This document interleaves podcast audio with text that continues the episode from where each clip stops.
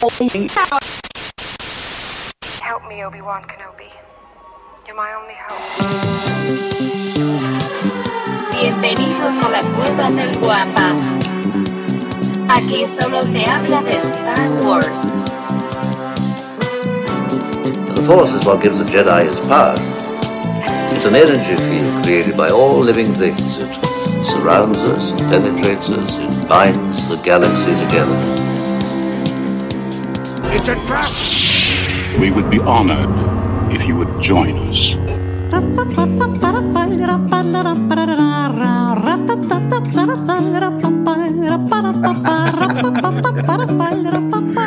En fin, oigan, pues muy buenos días, buenos días a todos, Casio Kramer, Giancarlo, que se están conectando, muchísimas gracias por andar por acá, Humberto, obviamente también anda por acá, el buen Alfredo, Héctor, también Miguel, y pues muchísimas, muchísimas gracias por estar una mañanita más en Hablando de Star Wars, o buenos días Star Wars, como ustedes gusten llamarle, y de esta manera le damos inicio al episodio 114 eh, de su podcast Hablando de Star Wars, traído para ustedes por la cueva del Wampa.com. Y como todas las semanas, bueno, ahora sí como todas las semanas me acompañan y voy a tratarlos de decir así como aparecen en, en mi este en mi display, ¿va? Eh, como todas las semanas nos acompaña desde el noreste caliente, desde donde, ah, por cierto, ellos dos son los dueños de este, eh, esta franquicia que se llama Los Asaderos de Mustafar. Pregunten por las costillitas de Anakin, muy buenas, muy sabrosas. Señoras y señoritas, chamacos, les presento al buen Checo y a Pepe directamente desde Monterrey. ¿Cómo están? Buenos días. Buen día. Aquí, aquí de vuelta. Excelente, muy buen. Andavo, Lucifagor, profesor, Sergio. Aunque vivimos a varios kilómetros de distancia, güey. Tengo mucho que no te veo, güey. Me gusta verte, güey. Hace mucho que no nos juntamos para un asadito, güey. Mes y medio ya. Cuento los días. La- ¿Hace, ¿Hace cuánto no se ven en persona? Mes y medio. Mes, mes y medio. ¿Mes y medio? Fue a inicio de febrero, ¿no? Cuando- Sí. Fue un fin de semana antes del Super Bowl. Fue un fin de semana antes del Super Bowl. Oye, eh, me pregunta Alfredito que, que tu dominio innatural del mazapán. Ah, Yo también ¿sí vi- el video? Yo vi una fotografía, no vi el video. No, yo vi una- es que subí la foto y me cuestionaron mucho que era Photoshop y no sé qué, entonces me vio obligado a, a grabar un video. Lo mandé en el grupo en el de, de la Legión Guampa. Pues, Ahí está el reto. Abra su mazapán sin romperlo. Es todo un reto, ¿eh? Es todo, todo un arte. No es cosa fácil. Señoras, señoritas, también chamacos, chamacones, directamente desde el borde sur de la galaxia, el heredero directo de Yocastanu, el catedrático de Coruscant, el profe Robbie está con nosotros. ¿Cómo estás, profe? Buenas, buenas, buenos días. Buenos días a todos, un gusto como siempre volver a estar entre ustedes, este, una alegría inmensa, sinceramente. Excelente, muy buenos días, profe. No, hombre, al contrario, muchísimas gracias a ti por estar acá de nueva cuenta para platicar de estos menesteres. Y señoritas, por favor, sosténganse las bragas, que cual cometa veloz se va acercando al barrio. es, es lo bueno de, las, de, la- de los streams, ¿verdad? De las teleconferencias. No, no, no, no, no necesitas protocolo debajo de la cintura. Permítanme presentarles al apoderado legal y representante de las chicas VIP, señoritos. Su fina estampa es bien conocida en los domicilios desconocidos por el imperio. En las canoas tiene fama de ser un santo redentor.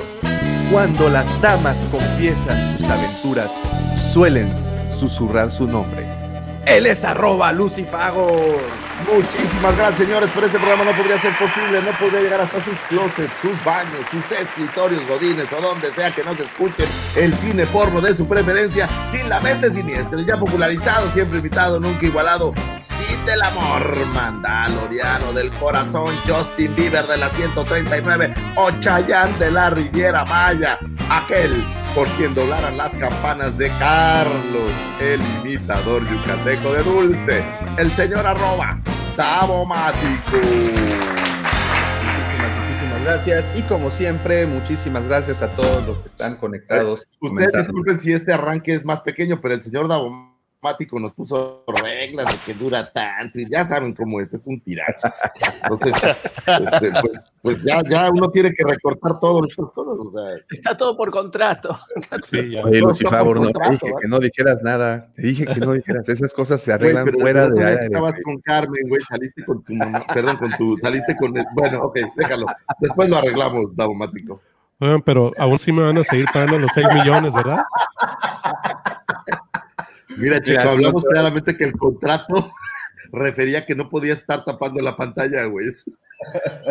Las cosas salen Un millón menos, güey. Sí, Las cosas salen El otro día, el otro día estaba en un Zoom de la escuela de mis hijos y hace cuenta que ninguna pantalla estaba prendida, entonces, y el Zoom era, la verdad, era bastante aburrido.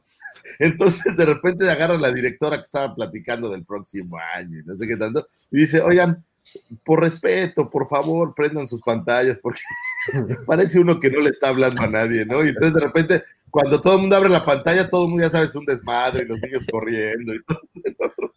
Eh, Es que eh, actualmente el, el que los chicos apaguen su pantalla o apaguen su cámara es sinónimo, es como irse de pinta, ¿no? Sí, Ya no qué puede- triste. Ha, visto, ha habido varios videos donde Sí, este, claro. es obligatorio prender- tener la cámara prendida para ver que, que estás ahí, pues. Eh, eh, eh, incluso eh, han publicado que empresas cuando hacen el home office les requieren la cámara para que estén haciendo hora silla. Entonces, eh, traen- No hace faltar el listillo que pega una foto, ¿no? Así que deja la foto. Sí. A ver, espera, va- vamos a hacer un experimento. o, o como Mero, ¿no? Te pintas los dentes así con los ojos abiertos y te quedas así.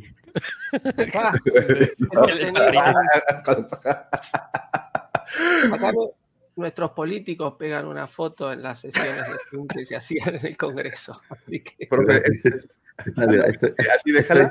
Sí, cómo no, sí, ahí vamos. Ponle masking Sí. al teléfono. sí, ándale así. la- Pero hay ya. que hacer un poquito, hay que llevarle un poquito más. Grábate un video corto donde pas- Ah, estés eso, pestañeando, güey. Ah, Sí, ah, claro, es- es- y de repente Ya Y- A ver, vamos, vamos a Pero hacer el tienes que poner el experimento. repeat, así, hacer un loop infinito, güey. No, pero fíjate, es el. Ajá. Pero para las personas que nos están escuchando desde la versión podcast, eh, estos momentos de incómodo, funciona bien, ¿eh? Fíjate. Te dije. estos momentos de, de- de silencio incómodo es porque el señor Lucifagor estaba grabándose eh, la cámara para ponernos un video y hacernos creer que se encuentra presente. presente. mientras lo que realmente está ocurriendo es que nos deja una grabación. Ya, ya sé qué hacer como a la hora y media de programa que me urge ir al baño, güey. Güey, Y que estás aguantando así de, "Ay, es que está buenísimo lo que está diciendo el profe. Espérate, y es por eso que tengo que poner en el podcast que este, que esto es, no, imagínate que lo esté escuchando un chamaco de secundaria y le estés dando esas ideas. ¿Cómo no, no me hagan caso. La saben no me hagan caso. todas. Oye, y, y hablando de chamacos de Tampoco secundaria, entren al rincondelvago.com. Ahí no encuentran tareas ni nada. Todavía existe. una recomendación. ¿Todavía existe? No, ya cambiaron. ¿Seguro? Ahora se usa el, no. el- el script y el Course Hero, güey. sí, porque ya los profesores tienen un método en Google para poder checar los, qué tan veraz es el texto. Entonces, cuidado, cuidado, ¿eh? De- Deja tu Google, Davo. Este, lo subes a la plataforma y la plataforma escanea tu documento y hace comparativas con, con, con documentos que ya hay en, en internet. Ah, bueno, pero eso es muy moderno. En escuelas, ese pedo, en güey. escuelas de gobierno no hay ni internet, hombre. ¿Qué plataforma ni qué nada? Qué culero. Sí, hay, güey. hay todo un programa del gobierno ¿no has oído ese anuncio del PT? Perdón que lo diga, pero me tiene ofendidísimo. Es un anuncio Ah, donde sí. están una, una pareja que están embarazados y están haciendo el ultrasonido del hijo y le pregunta a la chava, a la, a la doctora, oiga doctora, ¿y qué va a hacer? Así como viendo si niño o niña. Y se voltea a la doctora y le dice, igual que ustedes, pobre, ¿No lo has visto, Pepe? son unos manchados, o sea, todo mal en este país, me cae, perdón que hable de cosas políticas, pero me ofendió. Qué horror. Pero bueno, sigamos, Oye, para, eh, para no enfrancar- enfrascarnos no, en cosas. antes de, de- de salir de lo político, ¿vieron el, el- un anuncio de este, ¿cómo se llama? El del PAN? Ricardo Anaya. Ah, el el- caguamas. Le- le estoy haciendo una edición Otro para cambiarle, para cambiarle la palabra caguamas a monitos. Entonces, Ah, ok. y luego lo, lo voy a soltar por allá en, en algunos grupos. Y Y bueno, con la mala noticia que regresó el movimiento naranja, por si ustedes lo duraban. Movimiento naranja. Entonces, No, no, no, mejor vamos a hablar de cosas mejores. Mira, ya llevamos, eh, Bueno. porque sí, esto ya se puso medio, medio truculento. Ya- Oigan, ya nos eh, comimos 20 minutos. Sí, nada más hablando de política y pues, pues, pues no, ¿verdad? No es, no es Coruscant ni el Senado para empezar. Eh, hablando de, eso, de redes sociales y de chamacos de secundaria, por cierto, síganos a través de todas las redes sociales eh, y en particular si nos quieren encontrar, al señor lo encuentran como arroba sae search, también al señor lo encuentran como arroba lucifagor, también al profe lo encuentran como arroba roberto giufre 2, giufre se escribe con dos Fs y un 2 al final. A Pepe lo encuentran como arroba soy-pepe Mendoza y a su seguro servidor como arroba Davomático. También recuerden que así nos encuentran como la cueva del Guampa, Guampa con G de Guerra de las Galaxias por todas y cada una de esas redes. También quiero agradecerles eh, a todas las personas que ya visitaron y depositaron su confianza en la página de nuestros queridos patrocinadores, lacuevadelguampa.com, en donde, como todo, siempre les digo, ahí podrán encontrar todos los artículos coleccionables y figuras de acción de Star Wars que necesiten. Entren, suscríbanse para que reciban notificaciones de todo eh, lo nuevo que llega a la tienda, así como todo el contenido original que se sube a la página. Lean el blog, escuchen los podcasts, vean los videos de YouTube, lean las reseñas, etc., etc. Y eh, ya por último, eh, permítanme invitarlos a este bonito grupo, un grupo que por lo que veo va a abrir ya su sucursal en Argentina, llamado La Legión Wampa. ¿Y cómo le hago, señor Davomático? Ahora quiero un. Le doy un. como es? un alfajor. Oye, que por cierto, este, ayer eh, Guille, un buen amigo que vende precisamente alfajores, nos llevó unos allá a la cueva. Híjole, buenísimos, uno con chocolate. ¿Y- No y pasó nada, no, nada, ¿Qué nada, nada. Todos estábamos ahí, ahí, a- frente en la parte, en la- no, no, si hubiera sido en trastienda. ¿Y no, y no le dio a, a Luis? ¿No le dio uno? Ah, ¿qué? ¿Alfajor? ¿También? Ah, sí. Ah, Luisito, un abrazo. Un saludo, Luis, que nos ayuda en la cueva. Le mando un abrazo también. Oigan, la Legión Guampa es este grupo de WhatsApp en donde todos los días se comparten toneladas de memes, stickers, información, textos, etc. Y bueno, pláticas geek, todo el día eh, se platica de las diferentes sagas, de las diferentes cosas que pasan y pues siempre bajo un ambiente muy, muy agradable. Si gustan unirse a este grupo y obviamente hablar de Star Wars todo el día y como les digo de otras series frikis, pueden enviarnos eh, su, pues, un saludito ahí por la, de- un mensaje directo a cualquiera de nuestras redes que les mencioné hace un momentito. Eh, y ahí nos dicen, quiero unirme a la Legión Guampa, nos mandan su número, obviamente por mensaje directo, para que no, no, los, no vayan a ser objetos de bromas, y los unimos con todo, con todo gusto. Y pues dicho todo esto, eh, permítanme presentarles la sección más linda del Internet, la más bonita, la, la- la han catalogado así como, como la Mona Lisa de las secciones del Internet. Les dejo al señor arroba Lucifagor y sus astroefemérides. Muchísimas gracias, joven Davomático. Estaremos hablando hoy de sucesos que tuvieron su tiempo, su momento, de un 22 a un 28 de marzo. Vámonos con el 22 de marzo de 1976.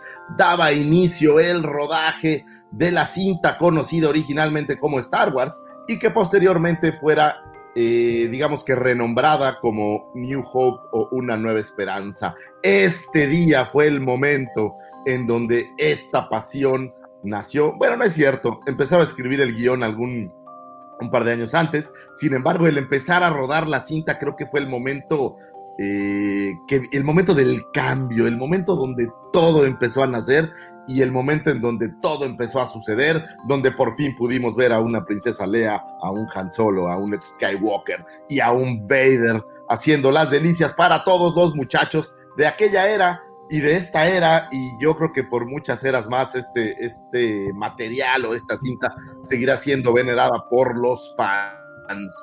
Un 23 de marzo de 1973 nace Katie Russell, actriz norteamericana quien interpretara a Sorry Bliss y que en mi opinión ha sido el peor o uno de los peores desperdicios que ha hecho esta saga, teniendo una chica increíblemente hermosa, al ser porque soy muy fan de Felicity, eh, y nada más poniéndola sin quitarle el casco, me parece que sigue siendo una cosa terrible. Es más, por favor hagan un Black Series donde le quiten todo el casco y se le vea el rostro porque me parece que es una chava bellísima, muy popular por...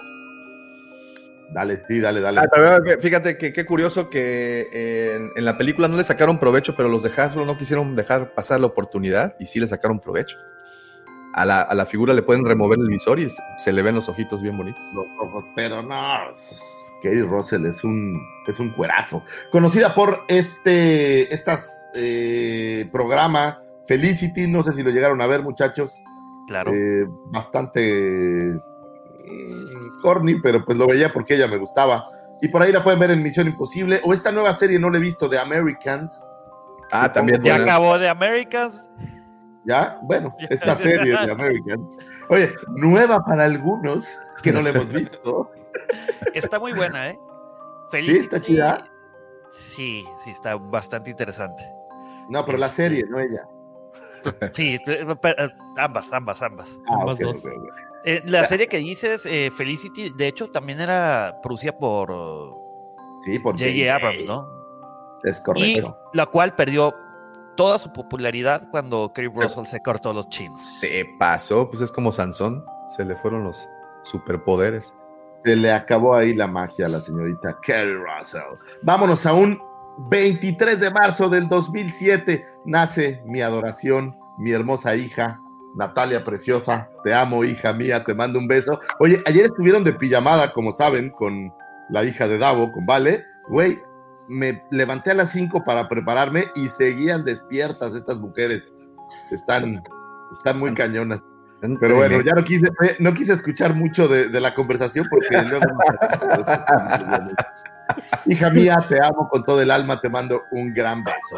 Vámonos a un 23 de marzo de 1910. Nace un director japonés que inspirara a George Lucas y a muchos otros cineastas eh, para crear materiales maravillosos. El señor Akira Kurosawa estaba naciendo y creo que sin duda alguna una de las más grandes inspiraciones para George Lucas, con cintas obviamente como Los Siete Samuráis y obviamente como La Fortaleza, que George Lucas ha confirmado que gran parte de New Hope o de esta primera etapa de Star Wars pues estaba inspirada en, la fortaleza. Lucas utilizó parte de su argumento, eh, básicamente tener una princesa que huye de un territorio enemigo.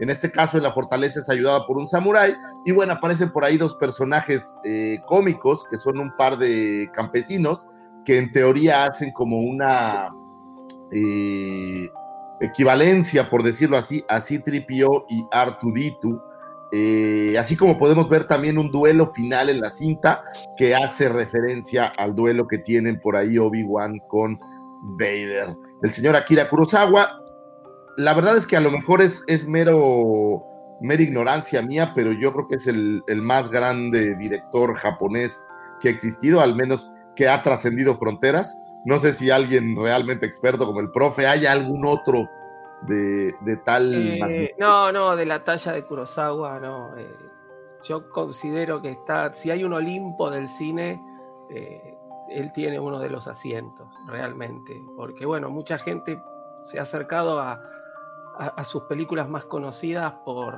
por, Star Wars, ¿no? Por la influencia que todos conocemos, pero cualquier, cualquier película, cualquier película de Kurosawa es increíble y tiene, eh, no solo ha hecho películas así de samuráis, que tal vez son justamente las que más ven los fanáticos de Star Wars.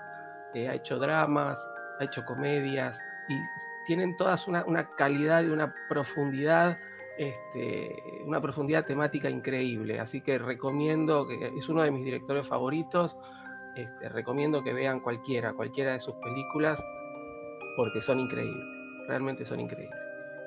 Pues ahí está, gran director cinematográfico.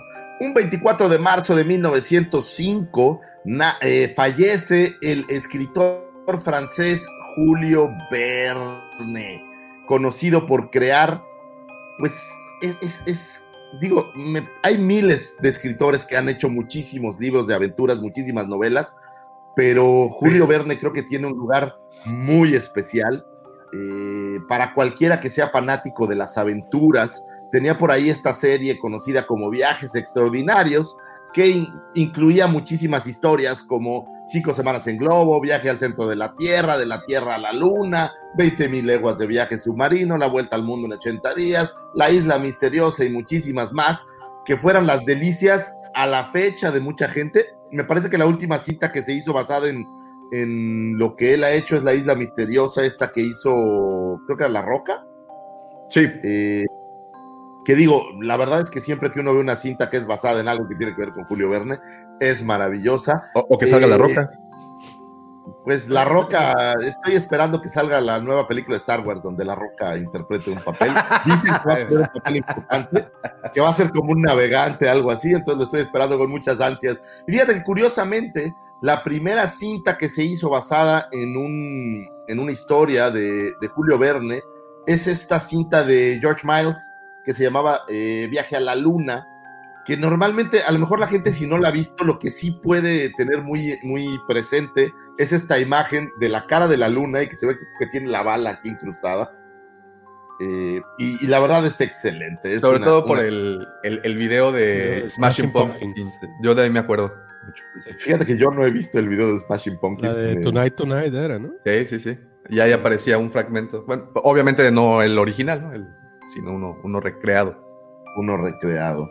Pues descanse en paz el señor Julio Verne, uno de mis héroes personales. El 26 de marzo de 1985 nace Kira Nightingale. ¿Cómo lo tendría que, que- que decir, muchachos? Porque mi inglés no ayuda mucho. Kira Nightingale. Kira Nightingale. Bueno, ¿Quién algo así. ¿Eh? ¿Quién es? actriz británica que interpreta a la handmaid Sabe de Oh. en el episodio 1 y que fuera utilizada por su gran parecido eh, con la princesa Amidala original, digamos, que acabo de olvidar su nombre, eso tal vez no es lo mejor. Ay, oye, mi edad se denotó. ¿Cómo se llama? ¿Ella, ella cómo se llama? Es Kira Kira Knightley. Kira. Kira- la vas a recordar por Piratas del Caribe. La chica, eh, yo te iba a decir, la chica de Pirata del Caribe, sí. Sí, Oh. sí, sí, es Elizabeth Swan en, en, en Piratas Piratas del del Caribe. Eh, Yo vi una, una que se llama Begin Again que sale con más Rúfalo. Está, está muy buena. Esa está muy buena. Pues yo la recuerdo, había una que se llama The Hole, una cinta bastante maletona que, que se quedan encerrados como en una cápsula eh, para antibombas, una cosa así, cuatro güeyes, y es terrible, pero creo que es la primera, la primera este, película que hizo. Lo que es muy curioso es que, oye, es- es- estaba esperando así como que alguien me soplara cómo se llamaba la princesa Midala, pero ya vi que... Natalie Ah, Portman. Natalie Portman. Natalie Portman. ¿Qué pasó? Mira. Gracias. ¿Cómo que Es, es verdad, Natalie Chiqui Baby y No, me- Portman? no me entendieron así que se me fue el pedo, pero bueno, la señorita Natalie Portman y eh, Kira fue, eh, tenía, eran tan parecidas, incluso hay por ahí una anécdota, que durante el rodaje de The Phantom Menace, la mamá de eh, Natalie llegaba de repente y no podía distinguir entre las dos cuando las veía en caracterización en el set. Y bueno, pues es el, el cumpleaños de la señorita Mira, aquí tengo, una, aquí tengo una comparación si la quieren ver. Está bueno, está bueno. A ver, a ver, a ver, viene, viene, quebrándose, quebrándose. Eh, ¿Cómo pude olvidar a Natalie Portman? Soy terrible. Las niñas las pueden reconocer porque ella sale en la película que les gusta a todas, Tortura y Prejuicio. ah, ya, ya. Zombie. Son, uh, ese es buenísimo. Bueno, no. Ah, Ahí está, ¿no? esa está muy buena. Ahí está, son parecidas. Para la gente que nos escucha en el podcast, estamos viendo una comparativa entre Natalie Portman y Kira Knightley. Y sí. Sí. se parecen. Y ahora imagínate las caracterizadas como la reina que tenían todo este maquillaje, pues, pues sí, seguramente era complicado. Mira, ahí está mi novia. ¿Cuál? cuál? ¿Esta? Ah, no, ella. Está daumático. estuvo. Pues cualquiera de las dos. cualquiera de las dos. Es bien temprano. eh, a ver, No, perdón. ah, ahí está, mira, creo que aquí se ve, Son igualitas. se ve más claro, ¿no? Se parecen muchísimo. Pues se lo dejamos para que ahí ustedes desde su casita le puedan echar un ojillo. Un 26 de marzo de 1904 nace Joseph Campbell, escritor norteamericano conocido por su trabajo sobre mitología y religión comparada. El señor Lucas declaró tras el estreno de la primera película de la saga Star Wars en 1977 que su historia fue concebida en parte gracias a las ideas del libro llamado The Hero with the Thousand Face eh, o El héroe de las mil caras y otras obras de Joseph Campbell y que posterior eh, este libro fuera reeditado justamente con la imagen de eh, eh, Luke Skywalker así en una posición muy coqueta, lo cual obviamente le dio una gran, gran unión. Y bueno, si ustedes son amantes eh, un poco creo que de la mitología y de estas cuestiones de héroes ancestrales y, y de cómo el camino del héroe te lleva a todo en tu vida, pues yo les recomiendo que se avienten este libro del héroe de las mil caras. Es verdaderamente una obra maravillosa. Vámonos a un 27 de marzo de 1975. Nace Julian Glover, que es un actor inglés quien interpretara al general Maximilian Beers en eh, El Imperio Contraataca. Para mayor referencia, pues fuera este, este general que va en el ATAT en, en la batalla de Hod y que va diciendo, sí, dale, destruye y no sé qué. Y de repente cuando se destruye ese ATAT, pues ya no vio, digamos que no llegó a la siguiente película, pero tiene una de estas cosas divertidas, es de estos eh, actores que han interpretado personajes dentro del universo de Star Wars y que también por ahí apareciera en Indiana Jones. Lo podemos ver como Walter Donovan en Indiana Jones and the Last Crusade, eh, que bueno, también es una de estas cintas favoritas dentro del, aunque no es del universo de Star Wars, para mí siempre me ha, me ha hecho sentir como que es parte de, de, de toda nuestra saga. No sé si es la genética o que Lucas estaba por ahí involucrado, o no lo sé. Digo, The obviamente. Exactamente, me suena como parte de, de- de- de- de todo lo, lo nuestro que es esta saga de Star Wars. Por eso siempre que algo tiene que ver con Indiana Jones, pues, pues lo traigo aquí a colación. Ahora, a un 27 de marzo del 2004, nace el señor Peter Diamond, que es un doble acrobático, creador de los estilos de combate con sable de luz para la trilogía original. Personifica a un Tusken Rider, a un Stormtrooper, a un Death Star Trooper, a un Snow Trooper, a un Scout Trooper, a Wickway eh, y a un Rebel Commando, es decir, tuvo bastante, bastante minutos en pantalla con diferentes personajes. Eh, Perdón, también ¿le, hay- le pagarán regalías por cada muñequito? ojalá, porque, oye, yo creo que debe ser de los que más muñequitos tiene, fíjate. Tiene sin duda alguna al Tusken Rider, tiene al Death Star Trooper, al Snow Trooper, al Scout Trooper, a Wickway, no manches, no creo que haya nadie que tiene tantas figuras en Kenner eh, co- Sí, como este como este Peter Diamond. Y por ahí lo pudimos ver también en algunos episodios de Doctor Who, eh, Highlander eh, y algunos otros más. Lo que también es muy emblemático de él es que estos estilos, por decir los estilos de combate, si se podía decir esto en New Hope, que había un estilo de combate, no soy un experto en armas, pero me da la impresión de que así como estilo, estilo de combate, no le vio tanto. Pero bueno, pues él, él les estuvo ayudando ahí un poco con cómo tenían que moverse y demás a los actores que desarrollaban estas escenas. Estas fueron las astroefemérides para esta semana, señores. Espero que hayan encontrado información útil y valiosa para poder compartir con Don Ezequiel, el de las copas, de las copas, ¿eh? De- te traicionó. las copias, con Normita, la de la recepción, o para su ligue crush semanal, ahí que puedan llegar con alguna buena, alguna buena efeméride para abrir conversación. Muchísimas gracias. Muchísimas gracias, Lucy Fagor, como siempre, información que nutre el alma, información que eso, eso lo dice Lolita Ayala, Ayala, ¿verdad? Que información, Información. que nutre. Que cura. Ah, información que cura. Y un video de Lolita Yala llorando porque murió Cepillín. Es, es más triste eso que la muerte de Cepillín, ¿sabes? Yo viví, eh, eh, ¿vieron el video de Lolita Ayala cuando se transforma en, en Megatron? Ah, caray. Debe ser. Pero bueno, para los que no saben quién es Lolita Yala, es una comentarista de noticias, una sí, periodista sí, sí, sí.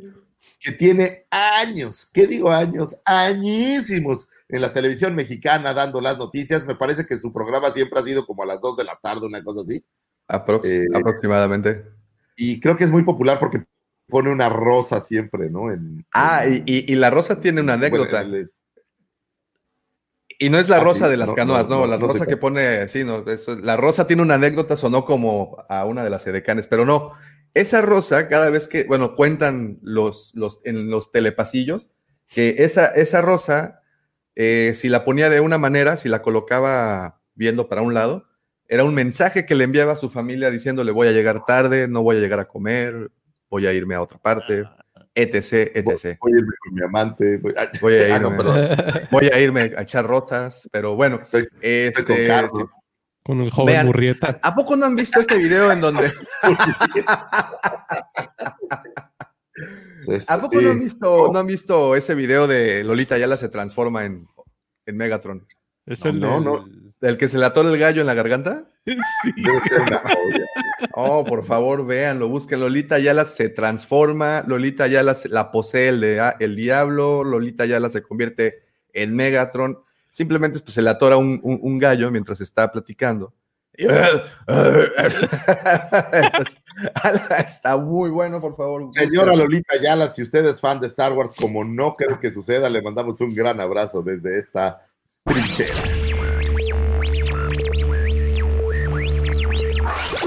Possibility of successfully navigating an asteroid field is approximately 3,720 to 1. Never tell me the odds.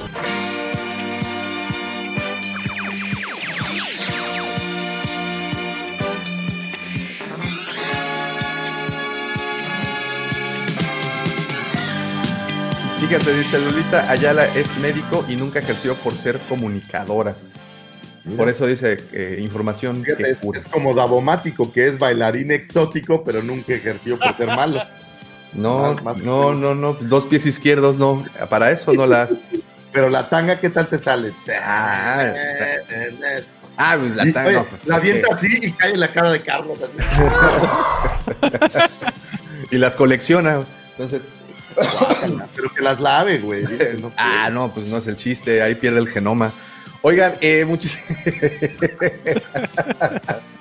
muchísimas gracias a todos los que están conectados y a todos los que están llegando. Ya está, miren, por aquí anda el buen Jaff Collector. Un abrazote, Jafet. Muchísimas gracias, si es que sigues despierto, por estar por acá.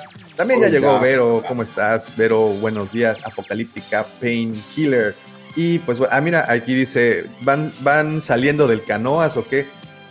¿Sabes qué, ya? La verdad hemos optado por ir a cerrar, hacer corte y de ahí venir para, para el podcast. Creo que es lo más sano que, que- que Sí, podemos hacer. porque, porque cuando estamos fresquitos, este, funciona mejor. Entonces, y luego, si no hacemos el corte, doña Carmen ya sabes que es man- mano larga, y oye, que, que este Por- boleto lo metí yo, ya sabes.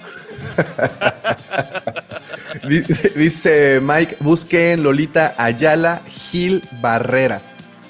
Así búsquenlo en YouTube. Lolita Ayala Gil Barrera. Vamos a, a verlo en un ratito más. Muy buenos Oigan, días, mi querido Quiero Diego. mandar un, un saludo, perdónenme, un saludo a mi queridísimo y adorado abogado Raimundo, mi querido Ray. Te prometí que te iba a mandar un abrazo porque Ray me salva. Y más después de la pandemia me ha salvado de muchas. Entonces, mi querido Ray, te mando un gran abrazo. Eres un dios, un mega fan de Star Wars de la cueva y de eh, pues este universo coleccionable que tanto nos gusta. Un abrazo, mi Ray. Dile, dile, es, eh, gracias a ti duermo, tranquilo. Pues Este, lo dirás de broma, pero es gracias a Ray que, que, que no me han llevado a la cárcel por después de la pandemia. La realidad es que sí tuvimos un par de demandas laborales medio groovies. Eh, la verdad es que no, no voy a llorar aquí enfrente de ustedes, pero no nos hemos portado tan mal y aún así hubo gente que no nos no les gustó la pandemia y entonces hicieron como que no había pandemia, entonces así, pero así pasa, vámonos. a la Ah, Mira, te voy a, voy a poner algo más, más feliz en tu mente. Dice Alfredo, Davo es una geoda al bailar. Cual. Un tronco, así como el que contrató Lucifagor el otro, un troncazazazo. Sí, Pero lo que- intento, lo pero lo intento. este cuate porque no, no tenía mucho tema de conversación y aquí necesitamos que hablen. Pero, Entonces- pero lo intento y el esfuerzo, y el esfuerzo es lo que cuenta. Oigan, eh, pues bueno, obviamente eh, tenemos algunos chismecitos que, que han salido en la semana, que como saben nos gusta darle un repasito a, a todo lo que va apareciendo, obviamente con referente a el tema de Star Wars. Y algo que me llamó muchísimo la atención, y esto es creo que lo que más celebro, es que anunciaron, ojo, no fue un anuncio oficial, se corrió eh, y la información y creo que eh, no la han salido a desmentir, entonces creo que seguimos eh, con esas buenas noticias. Y es que anunciaron que se que incluirían a Disney Plus. Estos son muy buenas noticias para todos los de que ya tienen contratado Disney Plus. eh, incluirían ya más contenido para, para Lucasfilm, o bueno, en este caso de y sí, así es. Aunque no anunciaron eh, si ve- venía todo ese contenido que del que Lucifer ahorita pegó el brinco, porque yo sé que no quieres ver el especial de Navidad. Eh, No, sé, no. que, sé que sí vienen cosas bastante interesantes. Una de ellas es la serie de los Ewoks de 1985. También la aventura de los Ewoks, la película de 1984. Eh, la batalla de los Ewoks, o también, bueno, la batalla por Endor de 1985. También eh, están metiendo The Story of the Faithful Wookiee, que es este corto animado que se estrena precisamente en ese programa que el señor Lucifagor está haciendo cruz cruz para que se aleje y no pongan el especial de Navidad. Eh, pero bueno, no, al momento no han anunciado si pondrán el especial de Navidad, pero lo que sí pondrán será ese corto animado, este, que Ahora, dura, Lo que, que más me gustó es que también van a agregar la serie de Clone Wars de Cartoon Network, lo cual está bastante chicles, y la van a meter como si fueran, en vez de meter los, los capitulitos, van a ser dos eh, largometrajes, bueno, dos compendios, digamos. Como se editó en DVD, digamos, está hecha la, la edición en DVD de como en dos, dos bloques largos, todos los capitulitos unidos, sí. Entonces A está- ver, aquí estaba, por aquí estaba, por aquí estaba el- el- la transmisión. Aquí está. ¿Es esta? Elliot Page. A ver, a No ver. empecemos, Elliot por Page. favor. Ellen Page. Ah, ¿qué tal? Sí, el primer eh, hombre transgénero que aparece en la portada de, de esa revista, ¿no? mujer, ¿Dónde hombre. salía? Ella era una actriz, ¿no? Ella salió, e- ella salió en En Inception, ¿no? En Juno, en Inception. eh, salió en este. Decía, ah, pues sí, en, en, en Juno, que es la que más. Y Ah, también mira, salió en X-Men. ¿no? También salió en X-Men. Era Kitty Pride. Ah, la que pasaba las paredes. Gatita Orgullo. Sí, sí. Ok, y, a esa, oye, y a esa no la banearon por llamarse Cantita Orgullo, ¿qué es eso? Pues no era Disney, entonces, pero bueno, aquí estamos eh, transmitiéndoles en pantalla la, para las personas que nos escuchan desde el podcast, eh, las series animadas de 2003 de Gendy Tar- Tartakovsky, eh, Clone Wars, que pues, yo- sí conozco a más de uno que, que- que les gustaba muchísimo. A mí en lo personal es como un golpe de nostalgia, ¿no? Porque me lleva hasta esa época. Y como que ya las tenías mediditas en la televisión, ¿no? Ya sabías a qué hora llegaba esa serie y de repente sonaba esa musiquita en particular y empezaba, ¿no? Esto creo que para tiempos que, que, que se necesitaba contenido de Star Wars vinieron a Ah, llenar un... ¿Viste Pero es- lo, que, lo que dijeron ahí? No, sí, voy, yo voy, voy. estaba- quería comentar eso, no quería interrumpirlo a Davo, pero esta es la promoción de Disney Plus, Esta es la promoción de Disney Plus. Sí. porque dice que la van a dar reeditada para encajar en el canon. Exacto, eso no lo había visto, ¿eh? ¿Cómo que quitarían? Hay que ver qué es lo que van a, a sacar. Pues quién sabe qué es lo que vayan a sacar, pero Yo, Es que en- yo en la- en su momento no, no las vi. Eh, las vi hasta hace relativamente poco, ¿eh? pero no, no tengo presente como que se pudiera contradecir y que, que tuvieran que quitar. A ver, Yo- para, todo- para todos aquellos que no las vieron eh, y que no quieren esperar a si aparece o no en Disney Plus Latinoamérica, están completas en YouTube también. Estos dos bloques que se editaron en DVD, alguien los subió a YouTube, lo pueden ver ahí. Eh, pero me llamó la atención el cartelito ese. Creo que sí viene estuvo ahora. curioso. Mira, está Reddit to Es- Fit Canon. Ya. ¿Serán las muertes de algunos de los Jedi? Pues quién Mm. sabe. Yo lo que leí, este personaje que se ve ahí es un Dorch. cazarrecompensas llamado Durge o Dorch. Eh, leí como que lo quieren este, volver a traer al canon, capaz. Estaría bien porque es un personaje chidísimo. A ver, pero aquí quien- tengo una duda con ese personaje en particular. Dorch eh, aparece, como muchos saben, en esta serie de, de, de cartoon, es un cazarrecompensas, y en la serie, al menos la primera vez que apareció, era un robot completo. Eh, ahorita lo están No, trayendo. como esta cosa orgánica, güey. Acuérdate que lo parten y, y le quede sembrado. ¿Sí? Sí, ah, sí, ok, ok, ok, ok. Entonces ahora sí ya me hace un poco más de, más de sentido.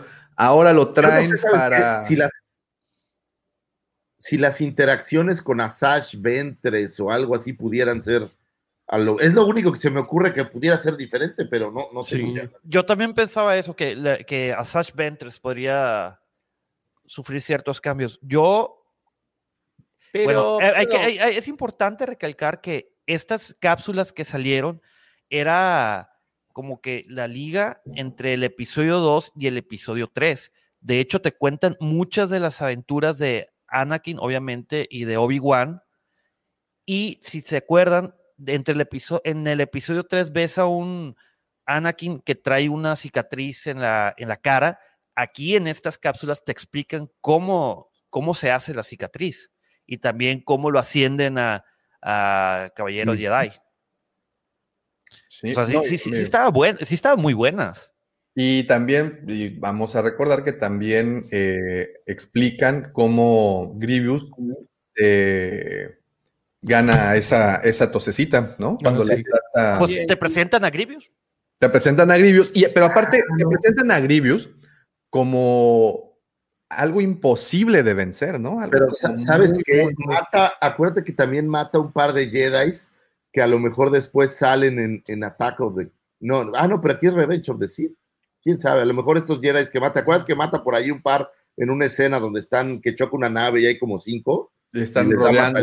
Te exactamente, te explica cómo obtuvo los lightsabers cuando se enfrentan en, el Revenge of the Sith. Sí, que miren, le hace surprise. Y rájatela.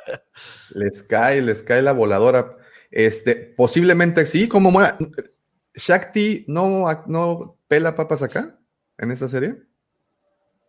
¿O es directamente en la película? Mm, Es que acuérdate que ella hay, No, hay como cinco muertes diferentes, ¿no? Sí, No unas recuerdo que no salieron y una que salió en la Orden 66, ¿no? Sí. Sí, entonces, Pues a lo mejor pues, alguna de estas cosas es. posiblemente eh, hagan, hagan esas modificaciones. Lo que sí es que, y aquí lo especifica, dice, esta es una versión muy diferente a la Clone Wars que todos conocen, ya que esta tiene una animación en 2D más tradicional, diseñada por Andy Tartakovsky. Bueno, como ya hemos platicado, cuenta con lo ocurrido entre los episodios 2 y 3, aunque los dibujos llaman la atención y algunos lo catalogan como de lo mejor que se ha hecho. Pero bueno, no, no explican realmente aquí en el, en el, en el artículo por qué cambian a, a- este tráiler. Bueno, perdona, cambian la versión. Este, y para quienes no sepan quién es Gendy Tartakovsky, pues quienes tengan eh, o estén familiarizados, por ejemplo, con las chicas superpoderosas, eh, de- el laboratorio de Dexter, no, no recuerdo quién. Samurai quién Jack. Samurai Jack. También era. Ah, Ahí, ahí en las, ahí en las canoas, Davomático es conocido como, como, como el burbujas. Como burbuja. Y todo cuando ves el bellotas. Y luego les platico por qué. Bello. Nada más les voy a decir una cosa.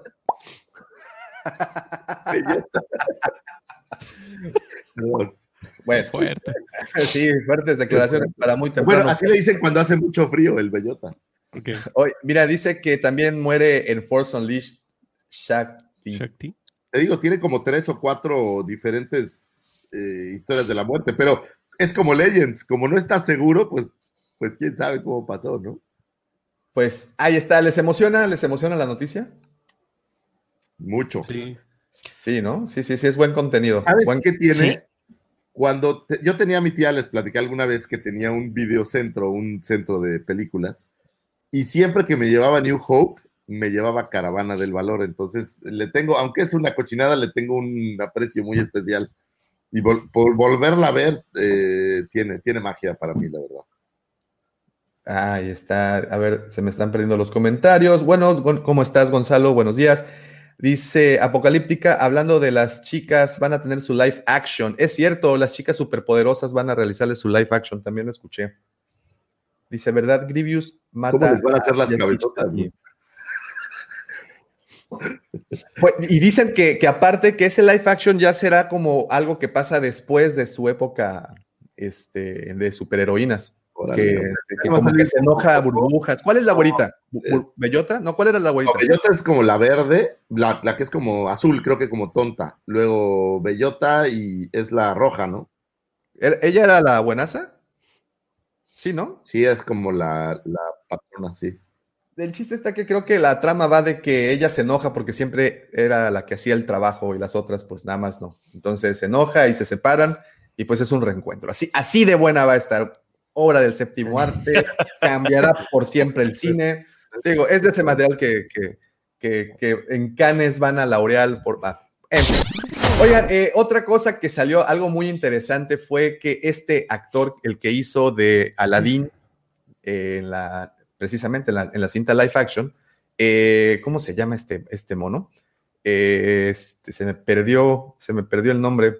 Aladino muchacho. Aladino muchacho. Bueno, el actor este ahorita, ahorita les recuerdo. Mena Masud. Gracias, Pepe. Muchísimas gracias.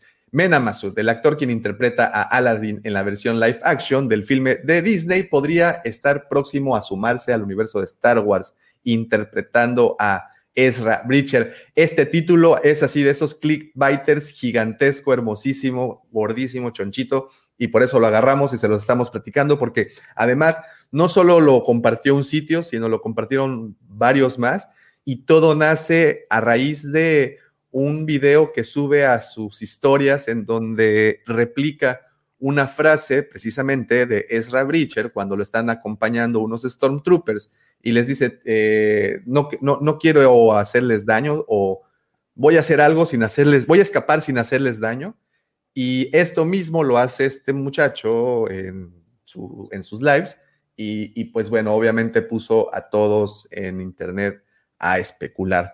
Eh, ya se había hablado de otro actor, no tiene tanto tiempo, y ahora, ahora esto. ¿Ustedes qué, piensan? Pues, el actor, ¿sabes qué? Siempre pensé que cuando hicieran a Ezra en live action iba a ser un Ezra más viejo. Digo, ese es solo mi idea. Entonces, no, no me encanta la idea, porque es como un chavillo, ¿no? Sí, sí, sí, no, no, no es, no está. Se supone que es de la edad de Luke, ¿no? Se supone que es de la edad de Luke, es correcto. Pues tiene 29 años el güey, ¿eh? Nace en el día en que nació el imperio. Sí, sí, sí, sí, porque de hecho hay un capítulo, ¿no? Que está celebrando su cumpleaños número 13 y, y este, y precisamente eh, ah, mira, aquí les voy a mostrar una fotografía para ver ustedes qué dicen. Si se parece o no. Si da el gatazo, ¿no? Si da el gatazo o en el pastel. Ahí está. ¿Qué dicen? Nomás le falta el color a los ojos. Eh, pues, se arregla fácil aquí en las canoas, venden. A ver, eh, para que no te reconozcan cuando vayas. Que, digamos, físicamente el, el, muchacho este da si hay que hacerlo más viejo, es más fácil eh, avejentar un actor que rejuvenecer, ¿no? Si bien hoy en día ya se pueden hacer cualquier cantidad de cosas. Este, la verdad no vi a Aladdin, no, no lo tengo como actúa, no sé si es buen actor. Este, no vi a Aladdin live action, quiero decir, ¿no? Este, sí, sí vi la película animada. Este, sí, físicamente da, qué sé yo, pero pero bueno, ahí está la foto que aparece el otro actor que también se mencionaba. Este. También se mencionaba. Sí, se había platicado de. Este, Ezra. Y bueno, cualquiera de los dos me parece que, puede. Igual son rumores, así que. Este. Habrá que esperar a que Disney confirme algo o a que los cancelen por hablar antes de tiempo, ¿no? por chismosos, por boca flojas. Pues eh, eh, todo esto, como les comento, eh, nace a raíz del mismo actor quien a través de su cuenta de Instagram publicó una imagen con el mensaje, oigan, para que sepan, cuando me escape, no les haré daño ninguno a ninguno de ustedes. Frase que es dicha por el personaje de Rebels en el episodio Stealth Strike, cuando es capturado por un grupo de Stormtroopers. Aunque podría solo estarlo citando al personaje, ya que es conocido fan de Star Wars, existe la posibilidad que interprete a Ezra en alguna de las series live action, como la próxima serie de Ahsoka o la tercera temporada del Mandalorian. Por el momento, sin información oficial, solo queda decir, eh, es seguir esperando para finalmente eh, se podrá ver una versión live action de Ezra. Y bueno, continúa la nota, perdón. Entonces, este, sí conozco a más de uno que quieren ver a Ezra. De hecho, se especulaba muchísimo que para el final del Mandalorian de la segunda temporada, pues era Ezra quien iba a, a, este, a salvar, ¿no? El día. Y pues tómala que no. Pero suena bien como para la serie de, de Ahsoka, ¿no? Digo, como que pudiera tener ahí una participación interesante. Como lo hizo Ahsoka en el Mandaloriano, creo que a lo mejor sería chido ver a Ezra. Y más, si Tron va a entrar al juego del, llamémosle Filoni Verse o Fabroverse, eh, creo que, creo que pues pinta bien, o sea, creo que es una buena posibilidad. Pues ahí lo tenemos. Perfecto. Mira, aquí nos está recordando el buen Mike. Bombón roja, burbuja azul y bellota verde. Por si les quedaba duda. Y si no mal recuerdo, Shakti incluso sale en el juego de Force Unleashed. Sí, como comentaban, también ahí le dan, le dan crán. Oigan, y también hablando del Filoniverse y el Fabroverse, eh, me gustó mucho esa nota, profe, que, que compartiste. Ah. Está bastante interesante. Y es que precisamente platicando, bueno, platicábamos la semana pasada de, de las cosas, cómo estaban en el organigrama de Lucasfilm. Sí, profe, sí, sí, adelante. Bueno, eh, resumiendo, la nota habla un poco de que Fabro está queriendo, digamos, tener como libertad creativa, pero justamente para dedicarse a extender lo que sería el, el Fabroverse o el Fabro Filoniverse, ¿no? Este, en colaboración con, con Filoni. Y quieren como, como esa libertad creativa, pero ninguno se ve en la parte de producción, ¿eh? como muchos dicen, no, que se vaya eh, Katy Kennedy, que lo pongan a Fabro, es decir, eh, un poco lo que hablábamos el otro día, ¿no? Zapatero a tus zapatos, y el tipo es un genio en la creatividad, y bueno, eh, pero denle esa libertad creativa para hacer lo que él quiere porque sabe hacerlo, no le pongan palos en la rueda. Eh, Es que también había una nota, no sé si la leyeron, ese que también ahí se compartió la, en estos días, que mencionaban que por qué no se ha ido Katy Kennedy. Yo, fíjate, no, no se me había. La semana pasada que tocamos tantito ese tema, este, pues nadie, o sea, yo creo que a nadie se nos ocurrió de que Katy Kennedy no tenía sucesor, o sea, no, no la quitaban porque no, no tenían al, o sea, la persona indicada, no la habían encontrado, o más bien que nadie quería estar en esa posición. Sí, Pues- Hay muchas cosas. eh, eh, No sé, pero yo, yo sigo creyendo lo mismo, güey. Será el sereno, güey. Ya recuperaron en el tiempo de Katy Kennedy lo que les costó Lucas. Entonces, por muchas quejas de los fans y por mucho que no nos guste, ha generado dinero. Y creo que eso sigue siendo el, el, pues el tema, ¿no? O sea, pagué cuatro mil y tantos millones. Tan solo en la primera cinta recuperé, me parece que dos mil en taquilla. Entonces, pues digo, recu- si podemos juzgarla por lo que no nos gusta, pero yo creo que por el lado del dinero, que es lo que seguramente a los inversionistas realmente les importa, creo que por ese lado no se le puede juzgar. O sea, los productos que ha generado, mal que viene el Mandaloriano, como sea, pues es lana que se ha generado en su tiempo. Eh, las tres cintas han generado lana en su tiempo, entonces no lo sé, eh, la verdad, yo creo que, que por ese lado no le pueden pelear nada. Digo, a lo mejor estoy equivocado y esperaban recuperar en estos cuatro años, o no, ¿va- ¿cómo van? ¿Cinco o seis años? Eh, diez veces más, no creo, pero ahorita, hoy por hoy, yo creo que ya recuperaron su inversión y hoy por hoy de aquí en adelante es pura ganancia. Entonces, te digo, tampoco creo que para efectos de lo que a dinero corresponde, no creo que lo haya hecho tan mal, ¿eh? Ha recuperado dinero y aparte, quiera que no, ha aguantado vara. Puta que sí, ¿no? Y, yo creo que, que- que también va mucho por ahí, no cualquiera le entraría al tiro. Y Tal sobre cual todo como que- lo dice Pepe, no hay reemplazo. No Eh, cualquiera y, le y- entra. y sobre todo que está ahorita ese tema de, de la censura, ya ve, había otra nota también de que la censura en Disney que está por los cielos. ¿Por qué? Porque este, están haciéndole mucho caso a, pues a, a todos los, no, no fans, ¿cómo le podemos llamar? Pues a todas esas, a esas personas que están al pendiente para ver qué dice, qué hace, para inmediatamente irse a la yugular sobre esos actores, esos escritores. Es el, el ejemplo de Gina Carano, el ejemplo de, de, Pedro Pascal, que también con rumores, también de esta Rosario, eh, actriz, Dawson. Rosario Dawson, y, y todos los que han pasado por la guillotina. O sea que ya, ya tienes que cuidar lo que dices, muy a pesar de que libertad de expresión, mis polainas, dices algo que, no, que, la- que el público no está de acuerdo, a la horca.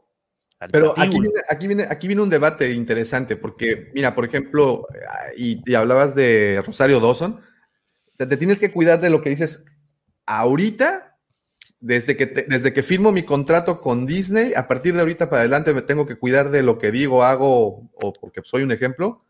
Y o lo que dijiste. Y de lo que dijiste. Entonces, no sé qué tan válido es que personalidades o celebridades, en este caso de, este, de, esta, de esta talla, pues tengan gente ya quienes les manejen las cuentas, supongo, y que quienes estén como que haciendo, yéndose a- a- al historial de publicaciones para cuidar. O sea, ya no, no lo ven como todo muy forzado.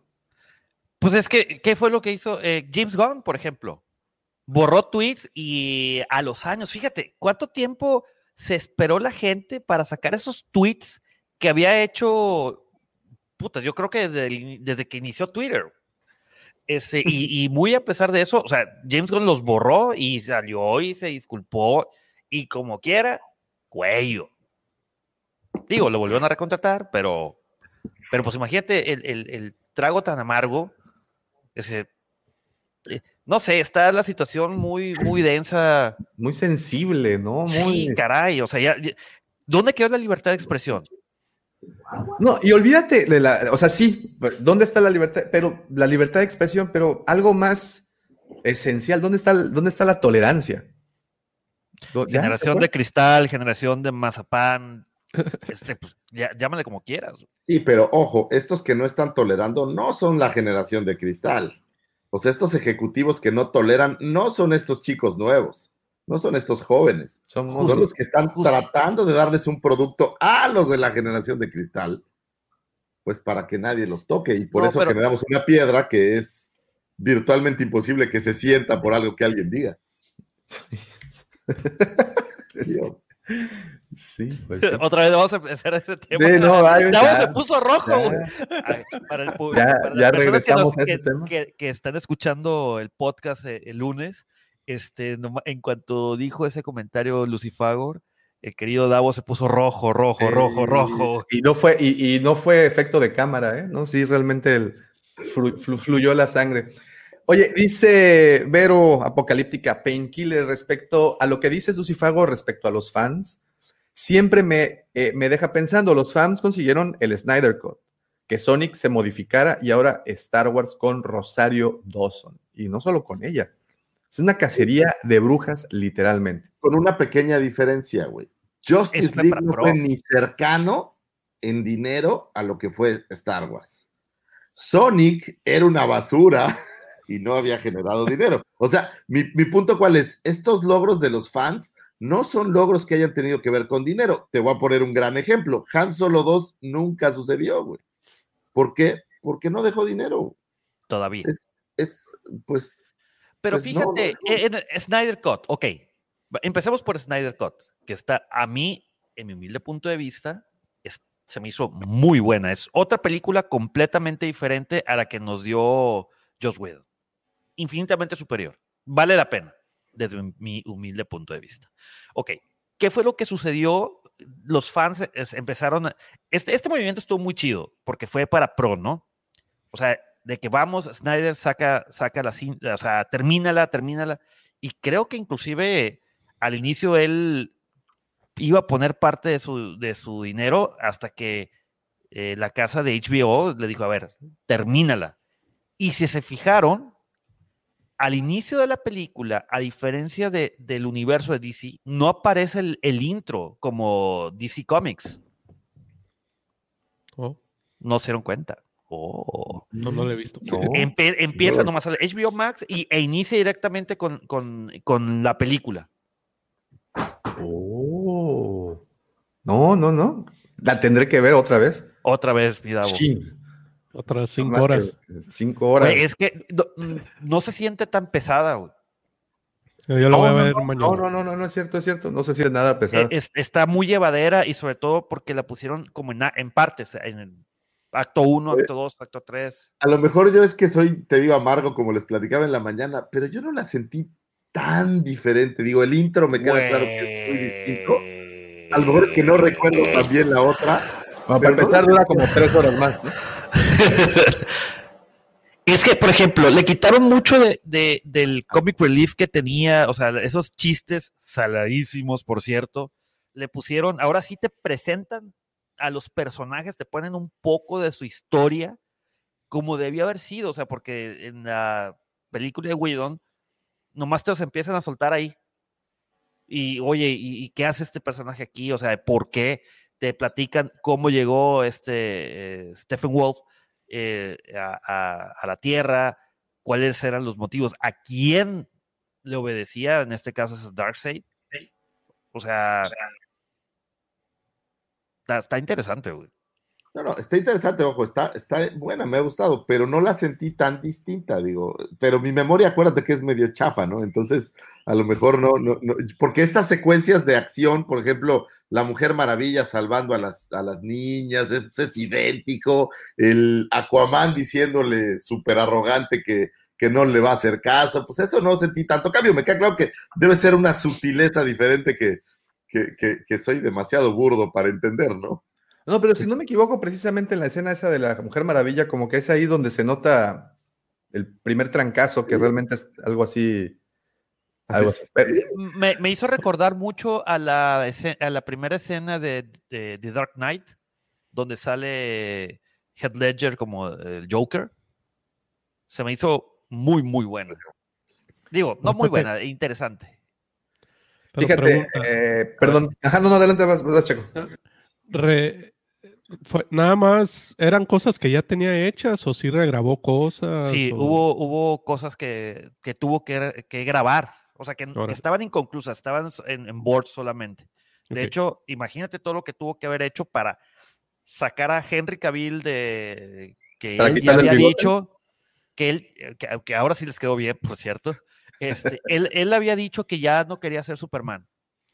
Ah, diría un gran filósofo regiomontano, with the money dancing the dog.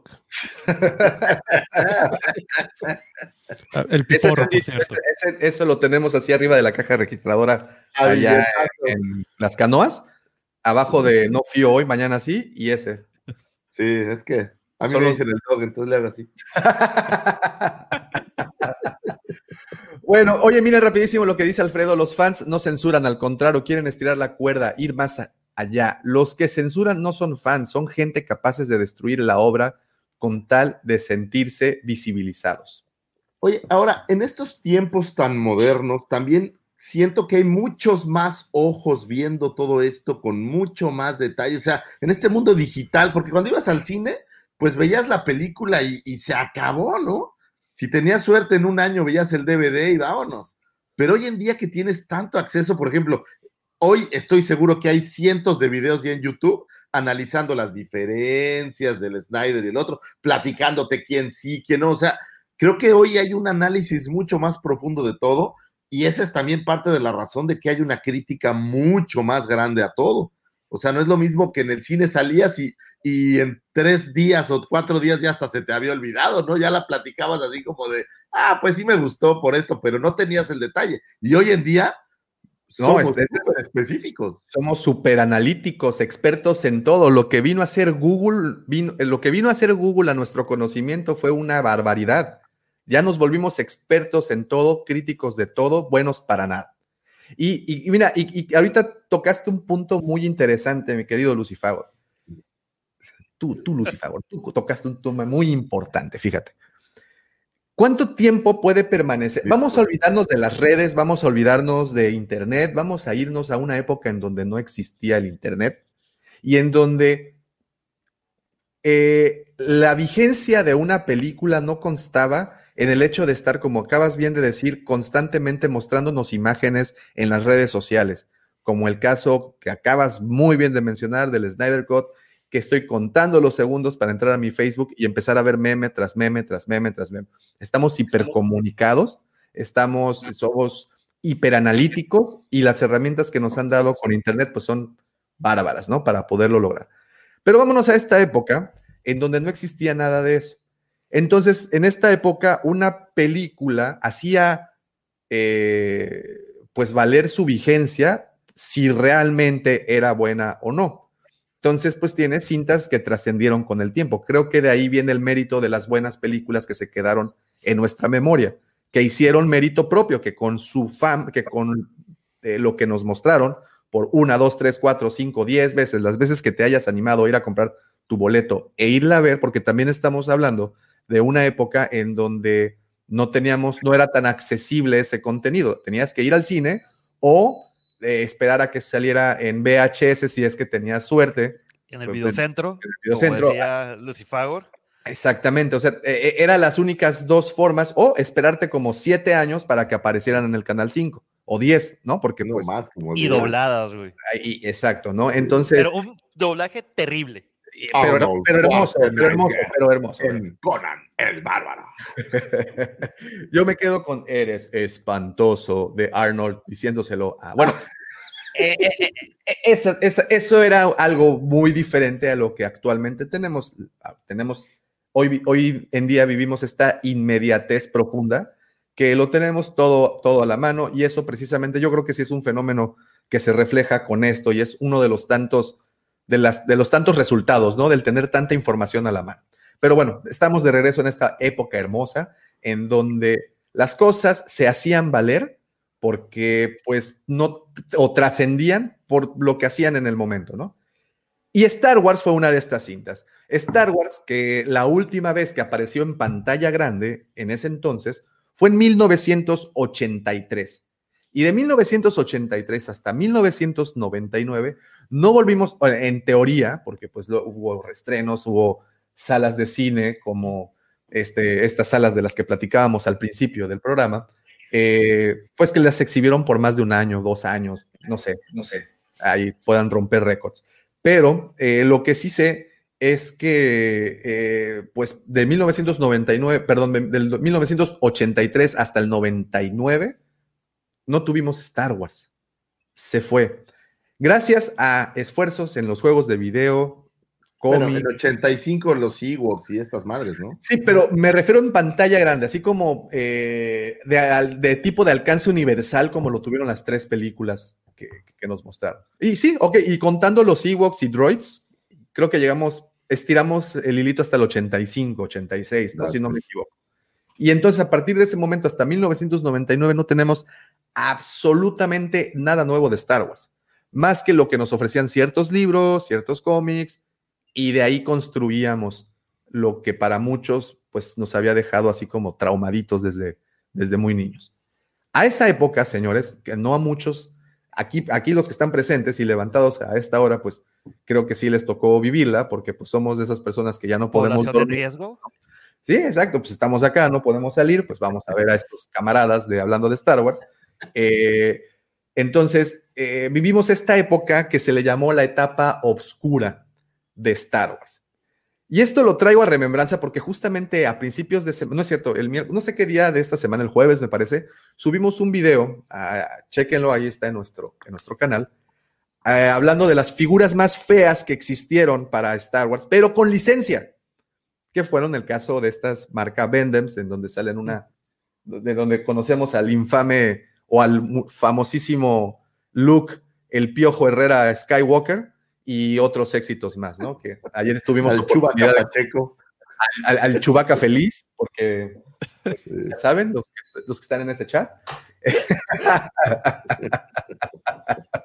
le estaban dando unos. estaban dando unos, unos este, Bueno, pobre Chuy, y se le estaba pasando de pelos, ¿no? ¿Cómo crees? yo, yo, juraba que era la, la cabeza de Citripio. no, era el chongo de Leia. Sí, ya No, vi. porque, porque si. Voy a decir esto es muy feo, pero si Tripio no tiene boca. Oh, no. No, Eh, pues por, eso, por eso decía yo lo de las mañas de Lando. Era fisiológicamente incorrecto. Bueno, pero to- todo, todo, todo ese tipo de cosas, ese tipo de memorabilia, ese tipo de información apareció en esa época. Eh, publicaciones que iban, que fue el universo expandido, pero en un- algún punto, y aquí, profe, creo que tú vas a ser el, el experto en esto, en algún punto perdieron cordura las publicaciones del universo expandido. En algún punto teníamos gorilas intergalácticos. Aquí tengo. ¿Te acuerdas, Lucifagor? Sí, me acuerdo. Aquí está. Aquí está la prueba de que algún en algún punto teníamos esto. Y si abres este cómic, que por cierto es de, de edición española, que si abres este cómic, ese chango morado, ahí está, no sé si se alcanza a ver, nunca sale en el cómic, güey. No, pues. O sea, solo es la portada para que te. Pues eran los clickbites de los 80. Sí, claro. ¿no? Y mira. O sea, era- o sea, una revista, un cómic o algo era lo que te jalaba porque no había más material. No. Oye, güey, Federico García Lorca nos está siguiendo, güey. Pensé que había muerto hace como 200 años. Sí. Un abrazo, Federico. Saludos, mi Fede. Me gusta, me gusta lo que escribes. Dice Alfredo, mi querido tío Enrique, que en paz descanse, cuando yo era niño me platicaba con emoción y nostalgia de películas que solo había visto una vez hacía décadas en el cine. Era feliz si las podía ver en el 5. Tenía, es que fueron películas que dejaron huella y que pues se pudieron comentar por mucho tiempo y que no necesitaron redes sociales para que éstas hicieran más eco de Mi lo papá que... me contaba que Ben Hur estuvo, creo que tres años en el cine. O sea, era como las obras de teatro, güey, duraban muchísimo tiempo. Y pues como no había tantas películas, pues la veía siete veces. Por eso Bueno, es buenísima, güey. Pues es lo que le pasaba a Roberto. Con respecto a, a- a New Hope, sí, yo siempre Ajá. lo comento, teníamos un cine en el barrio que estaba ahí a cinco o seis cuadras de mi casa, el viejo Cine Parque, que también en paz descanse, este, que yo no sé si había comprado la copia o se le había quedado el proyector, este, el, el proyectorista se había quedado con una copia, el cine tenía una copia en su, eh, en- en su poder, una copia de A New Hope, y cada vez que no había películas para, para estrenar, reponían a New Hope, y ahí me iba yo al cine a ver de vuelta a New Hope. Entonces, por eso siempre digo, yo la vi este, poco más de 10 veces en el cine, porque es decir, prácticamente dos, tres veces por año reponían a New Hope, y ahí me iba yo a la primera fila a reverla. Este, pero sí, sí, era impensable ver una película, salvo este, que, que pagases la entrada, era impensable ver una película montones de veces. O esperar justamente a la reposición de los canales de televisión.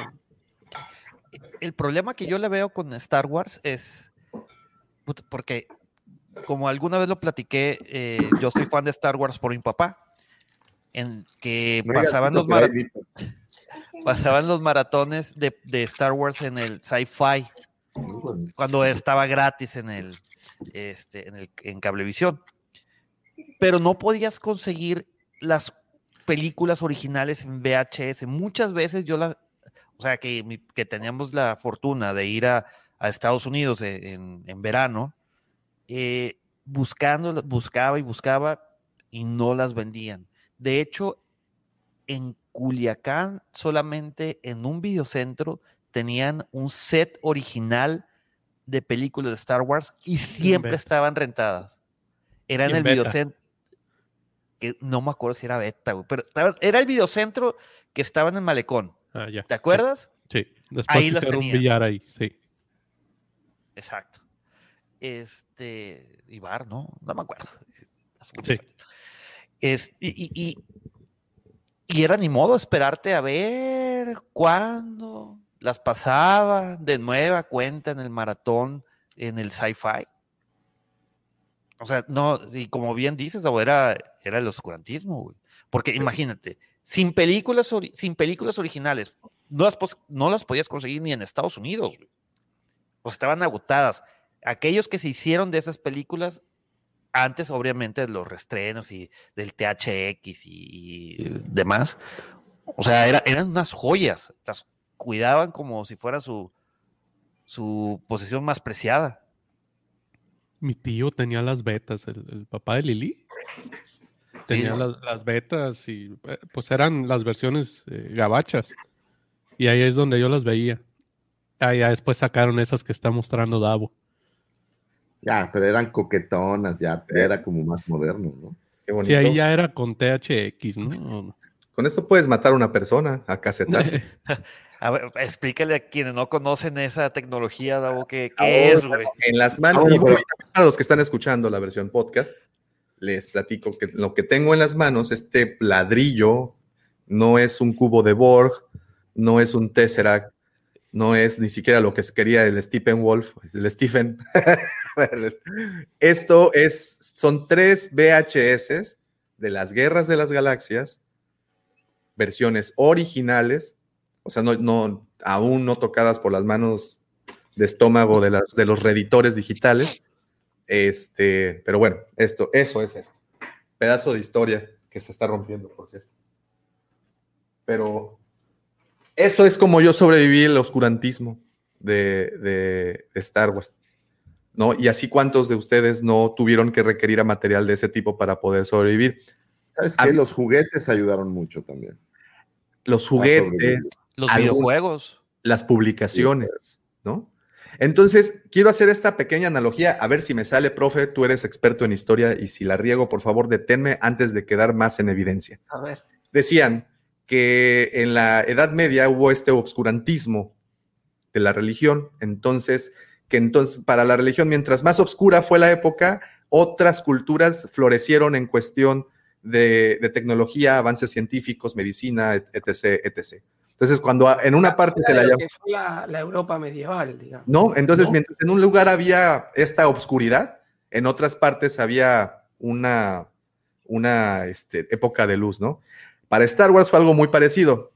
Y aquí viene la analogía. Y si me la saco, híjole, voy a aplaudirme yo solito. El, durante el oscurantismo de Star Wars, hubo también una época de luz en muchas cosas muy padres, como fueron las publicaciones, como fueron, por ejemplo, Heredero del Imperio, que, Checo, tú estás ahorita precisamente en, esa, en, ese viaje. Salieron muchas cosas a la luz. Desafortunadamente, esa luz, pues, se, la intentaron medio mitigar Disney, al callar tantito Legends, pero está volviendo a ver la luz. Ayer, antier tuvimos una notición para todos los coleccionistas. Revelaron figuras de Legends, del universo expandido. Eso quiere decir que sigue vigente. Eso quiere decir que eso, ese producto, ese contenido que apareció precisamente en la época en donde todos teníamos, entre comillas, olvidados Star Wars, eso fue lo que la hizo permanecer vigente. Como dice Lucifago, los juguetes, publicaciones, Pepe, videojuegos. Es que, es que eso fue un poco lo que, lo que hicimos los fans. Es decir, los, por eso yo a veces eh, cuando los nuevos fans dicen, eh, ah, a ustedes no les gusta nada, esto no, no, les parece bien y qué sé yo, y hay que aceptar todo lo que tenga el loguito de Star Wars, ¿no? Es decir, en las épocas oscuras, los que mantuvimos Star Wars vivo fuimos nosotros. Eh, porque veíamos un cómic en, bueno, acá en Argentina había que ir a casas de cómic, es decir, no había una, editorial como hay. Hoy tenemos, por suerte, un par de editoriales con sucursales acá que mal que mal algo van trayendo. En aquella época no había nada, entonces las comiquerías los traían, ni siquiera había una, importadora directa, lo traían de su, tenían una persona encargada de irse al exterior comprar cosas y traerlas. Es decir, era como una importación directa, te cobraban lo que hoy sigue ocurriendo, te cobraban lo que se les daba la gana, eh, pero íbamos nosotros y veíamos, qué sé yo, el tomo recopilatorio de relatos de los Jedi.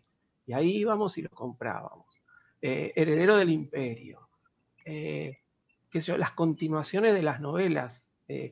y aparte había que ir, juntar el dinero y comprarlas todas juntas porque si dejabas pasar y volvías cuando decías, bueno, ¿cuánto sale esto? Tanto. Ah, bueno, no, esta no la voy a comprar, la voy a dejar. Cuando volvías a comprarla ya no estaba, porque traían una copia sola. Entonces yo me acuerdo que fui a, la, a una librería, vi que estaban las tres novelizaciones de Star Wars y la tregua de Bakura, que era, digamos, dentro de lo que es el, el, el universo expandido un minuto después del regreso del Jedi, me compré las cuatro novelas juntas, es decir, tuve que romper el chanchito porque sabía que si no las compraba, no las conseguía más. Eh, y bueno, así pasaba. Entonces nosotros sostuvimos Star Wars. Entonces cuando hoy nos tiran todo a Legends, cuando hoy eh, nos traen eh, personajes que tienen por ahí poca profundidad en cuanto a, nivel de personaje, nos traen historias que son refritos de historias antiguas y decimos, ah, esto no nos gusta. Eh, no es que nos quejamos de porque nos gusta quejarnos, porque todo lo que hicimos antes sentimos que nos lo están aplastando. Y ver hoy ¿eh? como, como anunciaste hace un par de días, estas figuras, yo sé que no me las voy a poder comprar porque acá en Argentina seguro que no van a llegar y, las pocas que lleguen van a salir carísimas. Pero ver que se están reeditando figuras de Legends, y yo festejo, yo festejo, me parece increíble. Mira, lo que dice Casio Kramer, en las épocas oscuras se forjaron los verdaderos fans de Star Wars. ¿Qué, opinan de ese pensamiento tan profundo? Fíjate que yo en las épocas oscuras prácticamente no consumí nada. Eh. Lo, que me acuerdo es en su momento. sí, pero. O sea, como no, en su momento no les daba tanto el valor como les hubiera dado ahorita, poco a poco se me fueron relegando. Incluso, si te acuerdas, Pepe, con, teníamos el monito de Robocop y usábamos el ATST para el, enemigo de Robocop. Exacto, o sea, yo mismo lo, fui relegando. Lo que sí me acuerdo es, por ejemplo, ahorita, que mencionaron las películas de los Ewoks, una sí la fui a ver al cine y la, de la batalla por Endor la renté en un videoclub en Toluca, me acuerdo. Pero casi no consumí nada yo en, la época oscura. De repente iba a casa de mis tíos y veía las betas ahí. Miren, Mira, eh, no, perdón, perdón. Sí, sí, habla Pepe, después, después hablo. mira, yo, gracias, gracias a que mi papá es igual de ñoño que yo, o yo soy igual de ñoño que mi papá, eh, cualquiera de las dos aplica, eh, y que le gustaba Star Wars, a mí se me facilitó un poquito más.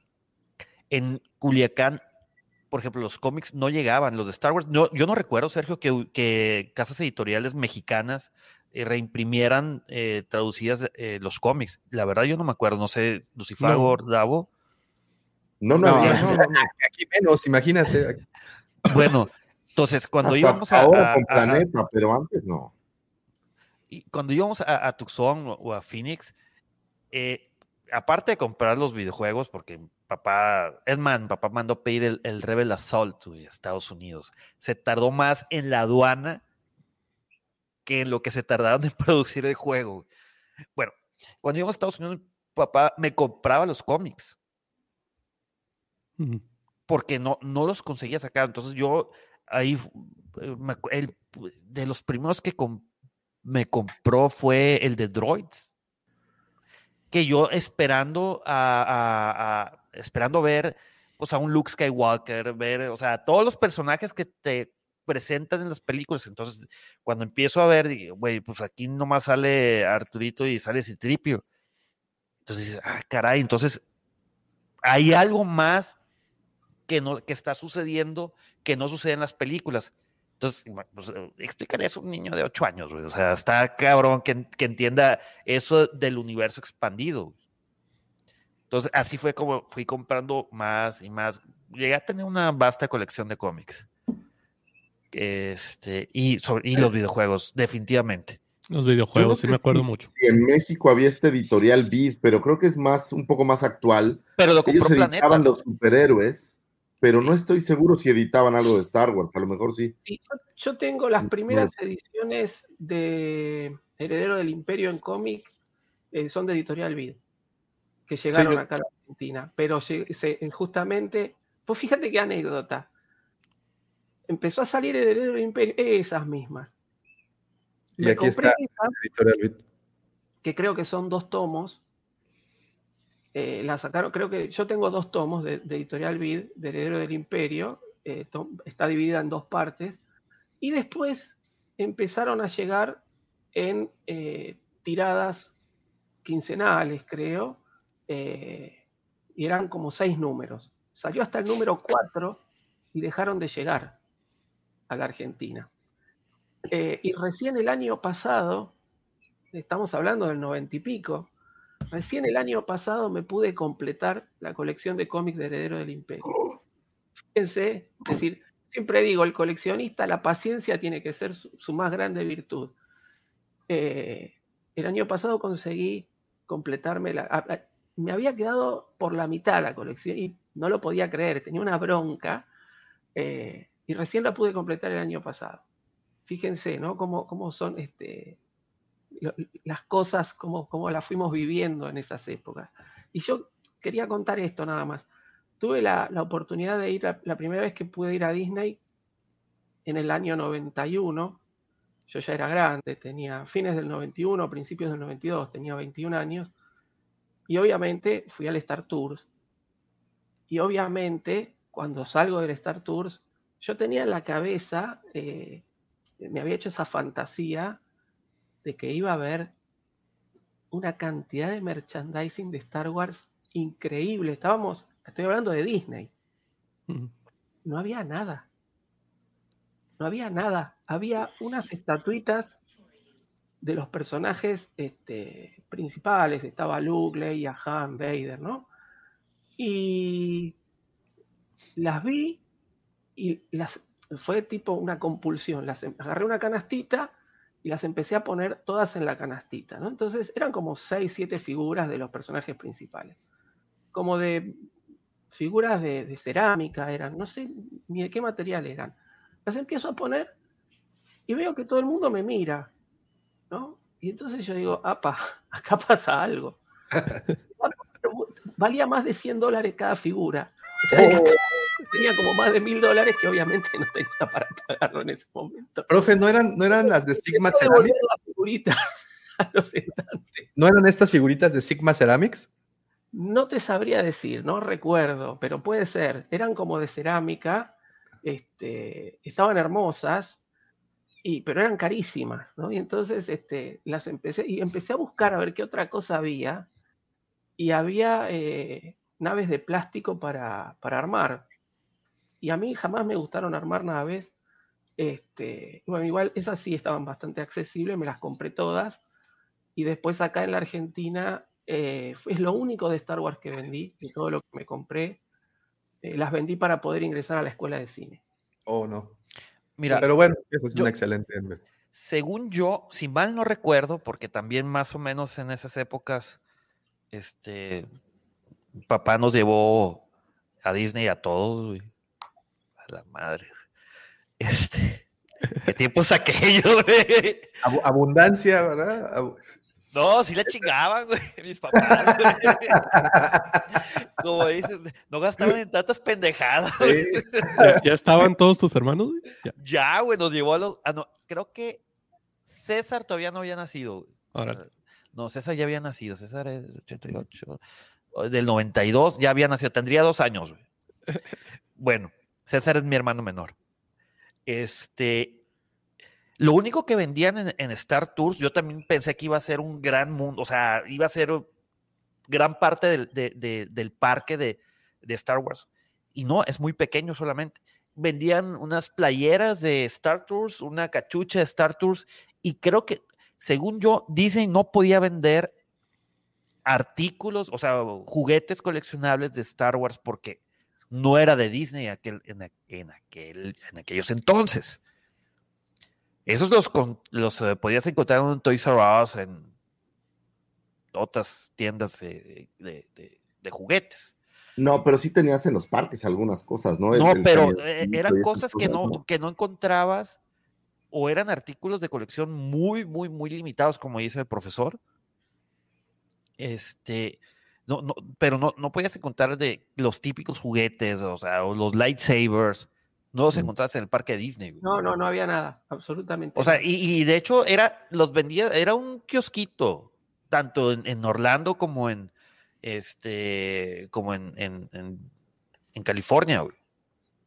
O sea, si tú querías encontrar algo de Star Wars, tenías que buscar en otro lado que no fuera Disney. ¿Qué creen que haya sido lo que más hizo que se mantuviera vigente en estos momentos la, la saga? Y, y- y ahorita voy a brincar al tema de los juguetes porque también es un tema muy interesante que hicieron que como chicle se nos pegara y, y no se soltara. Ahí hay mucho que agradecer a Kenner, Hasbro, Tonka, todas esas marcas que, que pasaron para poder continuar con esto. Yo Pero- lo que más, ajá, más presente tengo son los videojuegos. Y Ese- precisamente esa era mi de- pregunta. de- de con, con el Pepe. El Pepe, su papá siempre tenía la- una computadora así. Para esos tiempos, pues era la mejor de todo Culiacán, yo creo. Mamalona, Entonces, se diría. sí, sí. Y, Hiper este, y, y- y- y- y como que siempre tenía así como que el, eh, en, la- en mi inconsciente, pues que seguía vivo Star Wars, ¿no? Y yo me acuerdo mucho de ir a jugar el TIE, ahorita los mencionaron, el, el X-Wing, luego el TIE Fighter y luego el X-Wing contra Sí, TIE. Fighter. El Rebel Assault también, no sé si te acuerdas que es- era muy, muy padre porque te metían partes de la película como si tú hubieras estado ahí en, en, en- en A New Hope, por ejemplo. Y luego en, en eh, The Empire Strikes Back. Nunca salió algo relacionado con, este, con el regreso del Jedi. Y luego salió el Dark Forces. Este, y luego ya empezaron en las consolas, ¿no? El, el Super, eh, Super Star Wars. Super eh, Nintendo, ¿no? eh, exactamente, el Super Empire Strikes Back y el Super Return of the Jedi. Y luego con el 64, el Shadows of the Empire. Pero esos, eso, el, el Shadows of the Empire ya estaba muy cercano a este al ¿A las episodio 1. precuelas? Sí. Sí. Pues, ¿cu- ¿Cuándo se lanza Nintendo? ¿Como en el 90, 89, una cosa así? Nintendo, El Nintendo 85, 84, güey, sí. Porque tenías en Nintendo igual los, las tres versiones, ¿no? Tenías este New ¿Qué Hope. Pero salió, el- el- los juegos del Nintendo salieron en, de- en el 91 y en el, 90, y- en el 92. A a ver, X-Wing y TIE Fighter, esos son del De 91. Eh, Son de mira. Sí, el X-Wing salió en 93. El TIE Fighter eh, sale en el 94. El X-Wing versus TIE Fighter sale en el 97. En, por ejemplo, el Rebel Assault salió en el 93. Salió un año antes, o sea, salió el mismo año que, que salió eh, el X-Wing. O sea, pero, ah, y también están los juegos de Arcadia. No sé si se acuerdan el, el- el. Star Wars que, que tenía como el volante de Kit. El volante, sí, sí. El, de- Kit, el auto increíble, y que tú lo podías, o sea, lo podías agarrar y lo girabas hacia atrás para levantar la nave, güey. No, ese juego estaba genial, güey. Y eran puros eh, vectores, ¿no? Eran puros, no eran vectores, Sí. pero era- eran líneas. Rayas, rayas. Y que los misiles de protón eran, eran asterizos. Sí, sí. Güey, estaban las chispas, Sergio. Sí, no sí, te sí. acuerdas, güey. Justo te iba a decir en la ¿cómo chispa. no? O sea, pero en- esa es mi pregunta entonces. ¿Qué mantuvo más vivo a, a Star Wars? ¿Los videojuegos o los cómics? Y, y resto de publicaciones. Es que en En lo personal, videojuegos, para en- mí. A mí también, porque en los cómics yo no recuerdo que hubiera, eh, yo, no, yo no me acuerdo de haber comprado ningún cómic de Star Wars en México. Y sabes qué, tampoco llegaban tantas novelas, según yo. O sea, eh, no era como que tuviéramos una distribución muy grande de novelas aquí. A lo mejor es que yo a esa edad no compraba tampoco muchos libros, que digamos, ¿no? Eh, no, en mi caso sí fueron los, los libros más que nada, libros y cómics, pero los traían de España. Ya. Eh, hay mucho de mis primeras novelas de Star Wars que compré son de, creo que no existe más, eh, una editorial Martínez Roca, si mal no me acuerdo, no recuerdo, creo que no existe más, que era una editorial española. Eh, y los cómics eran de editorial Norma, me parece. Ya Norma española. Este, pero ya les digo, eran gente que, eh, comiquerías que mandaban una persona a España, por ejemplo, compraba un lote y venía y las vendían acá. No, no, no había una, una importadora directa. En mi caso, ¿sabes qué lo mantuvo vivo muy cañón? Es que eventualmente conseguí las tres cintas en beta. Y mis papás tenían, a la fecha la tienen, una casa en un lugar que se llama Tequisquiapan, que es cerca de Querétaro. Y literal, cuando éramos pequeños, cada fin de semana era ir a, a Texquiapan. Eh, mi papá es un golfista de cepa, el Guampa Mayor. Besos, padre mío. Es un golfista de cepa, entonces ir a Texquiapan era que él, él iba a jugar golf y le valía más. Y nosotros estábamos en la casa. Y yo creo que por años, ¿eh? Eh, me chuté la trilogía en un fin de semana cientos de veces. O sea, yo llegaba a Texquiapan y ya sabía que en algún punto iba a empezar a ver New Hope y después la otra y después la otra. Entonces, esto pasó por años, ¿eh? Entonces, para mí, hace cuenta que era como, como mi fin de semana, era sentarme a ver las tres películas. Y las veía, y las veía, y las veía, y las veía. Y luego echaba a perder la, la regresadora. Ves que antes se usaba estas, era como un carrito que le metías y re- rebobinaba las cintas. Porque, si no te multaban. Sí, sí, sí. No, dañabas Entonces- las cabezas de la, Ah, de, de- de la videocasetera, güey. Sí, que todavía eran estas que, que no sé si te acuerdas, que subía la, la, la cinta, no la metías derecho, sino que subía una, una madre, metías la cinta y la bajabas. Es como un carro convertible. Así, eso, y, y para mí los juguetes fue básico, ¿eh? Yo fui un güey que jugó hasta grandes más, hasta la fecha. Hay videos que lo Eh, La verdad es que yo, yo jugué muchísimo, o sea, le saqué mucha viruta a esos juguetes, y para mí era lo mío. G.I. Joe llegaba como a complementar un poco, pero mis figuras de Star Wars fueron lo que a mí me mantuvo ahí por mucho tiempo. Yo, los juguetes. Ok. Historia muy divertida. Yo no compré tantos juguetes porque en uno de esos viajes a Disney me traje unas, unas ediciones coleccionables de, de las naves de Star Wars, tanto de los rebeldes como del Imperio. Entonces, yo las coloqué en mi cuarto de tal forma, yo no jugaba con ellas, las ponía como si fueran vitrina.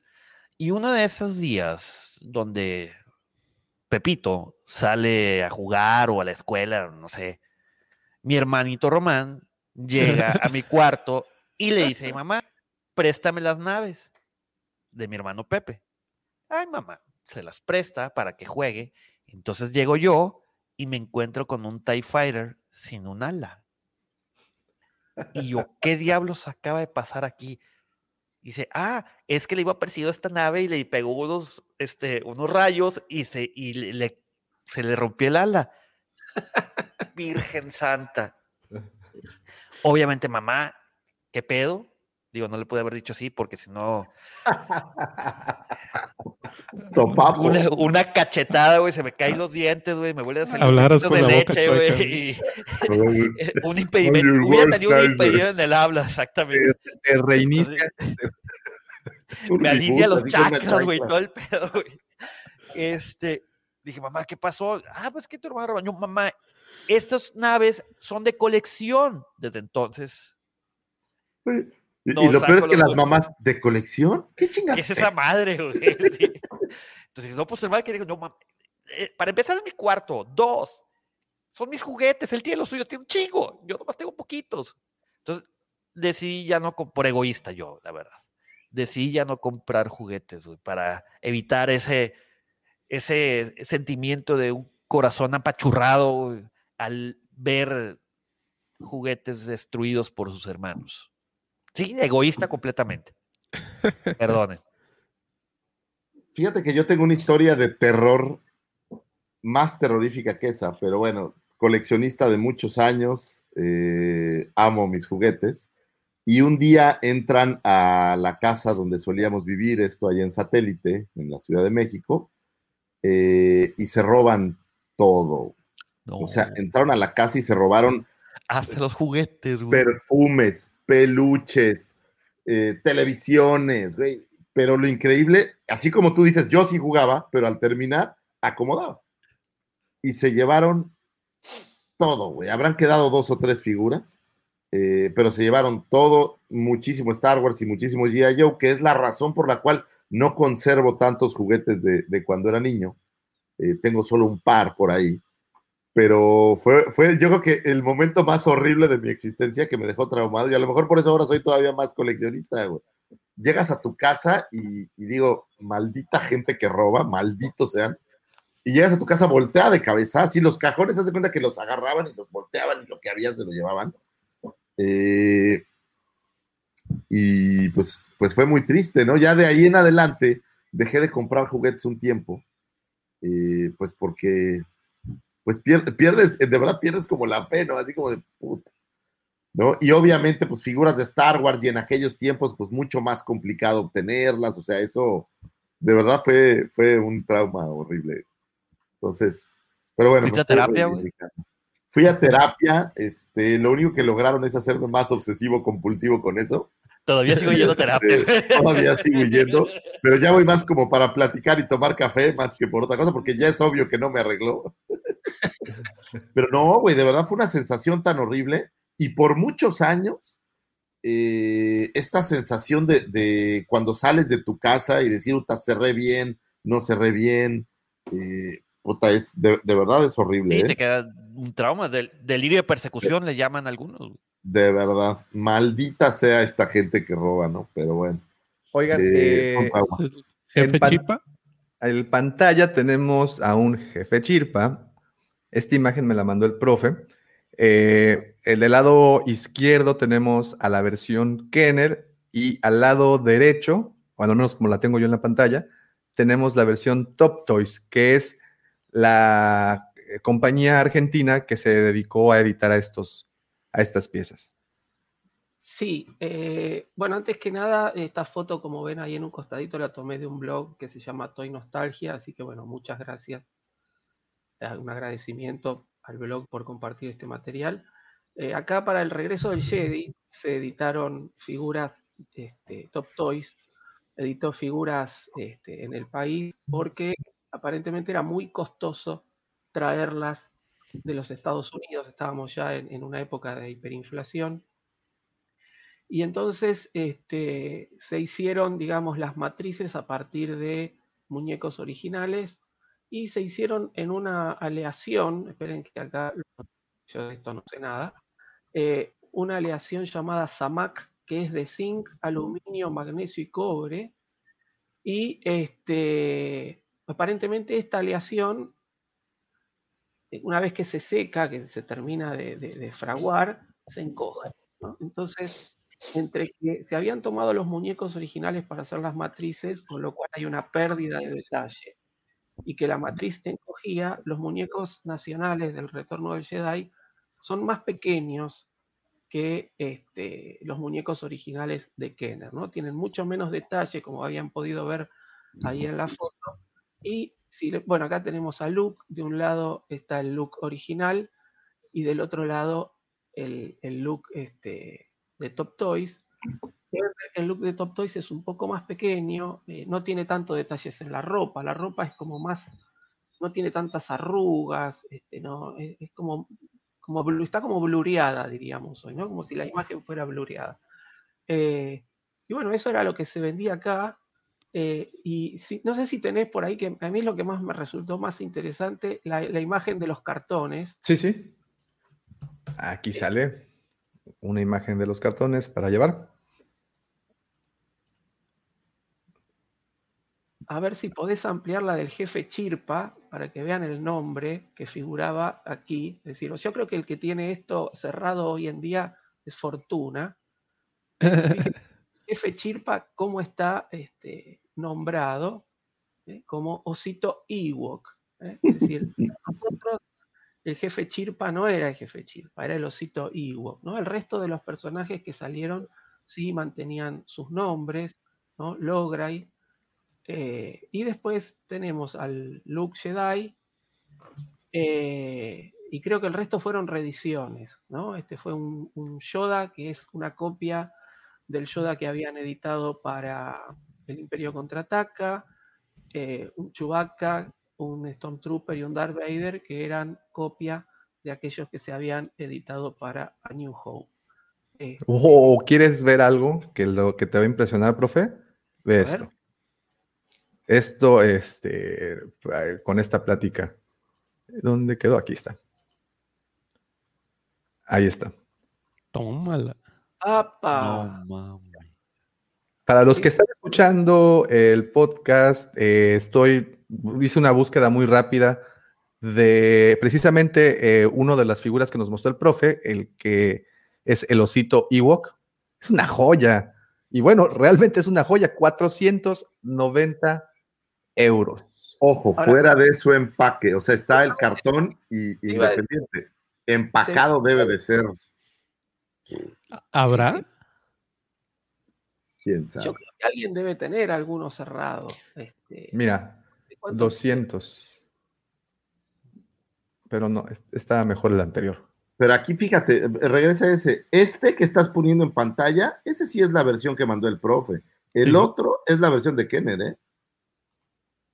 Este. Ve, ve la diferencia de, de la figura. Esta se parece mucho más a la de Mm, Kenner, sí. me parece. Pero es Top Toys también. Bueno, el cartón, la figura aquí, a estas alturas de la vida, quién sabe si es el original o no. Sí, sí, sí. Ahora es. Eh, es diferente. Sí, sí, son diferentes. Es más, este se ve como repintado, güey. Parece que los ojos ahí le metieron, le metieron cariñito. Mira, un, un es- eh, Stormtrooper que, de Top Toys, eh, igual abierto, 5,600 pesos.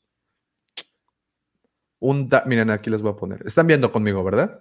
Sí. Sí, sí. Ah, ok, miren, Darth Vader, 520 euros, más 45 euros de envío. Por eso les conviene comprar en la cueva del Wampa. Claro. Digo, no tenemos esto, ¿no? Pero pues, Pero ¿sabes qué es, qué es lo malo? Que, que con estas figuras tan genéricas a veces es bien difícil saber si esa era la figura original de Top Toys o si realmente es el cartón y te agregan una figura eh, Sí, además- cualquiera del montón, ¿no? Es complicado. Eh, las capitas de vinilo se rompían este, bastante fácil y acá hay toda una industria de, de la reposición de, materiales, ¿no? Entonces tenemos eh, gente que te vende capitas de vinilo, gente que te vende réplicas de armas, entonces hay que tener mucho cuidado con eso cuando, cuando se compra algo así abierto, tan antiguo, en relativo buen estado, porque no sabemos si, si las armas o si la vestimenta que traían eran este, originales. Mira, la clásica que yo les voy a decir, si tú ves la figura fuera de su empaque, pero en buen estado, ay, tengo muchas dudas. ¿Ya viste Pepe Terapia gratis? Sí, ¿Eh? ya, ya la estoy leyendo. de parte del doctor Ferrat, más para que vean en las mañanas, también, también, además de una hermosa plática, también tenemos consultas. Muchas gracias, Doc. El buen Alfredito. Tú pre- Tam- También un preguntabas. agradecimiento Doc, para. Ahorita también mandó un mensaje. eh, Hace un ratito, sí, sí, sí, hace a un mi ratito. y a mí. Así es, sí. Aquí, aquí, mira, aquí lo pongo. Dios bendiga a tus papás, Sí, Checo. me- Forjaron a dos hijos muy sanos con un corazón de oro. Eso solo es posible si amas mucho a tus hijos. Abrazos grandes. Gracias. Eh, Eh, Eh, Davo, ahorita Diga. me preguntabas que si alguien tenía esas figuras originales. Yo tengo un amigo de Culiacán, creo que Sergio lo probablemente lo conozca, Eric, Eric Morín, este brother de toda la vida, desde la desde segundo de primaria. Él siempre fue coleccionista.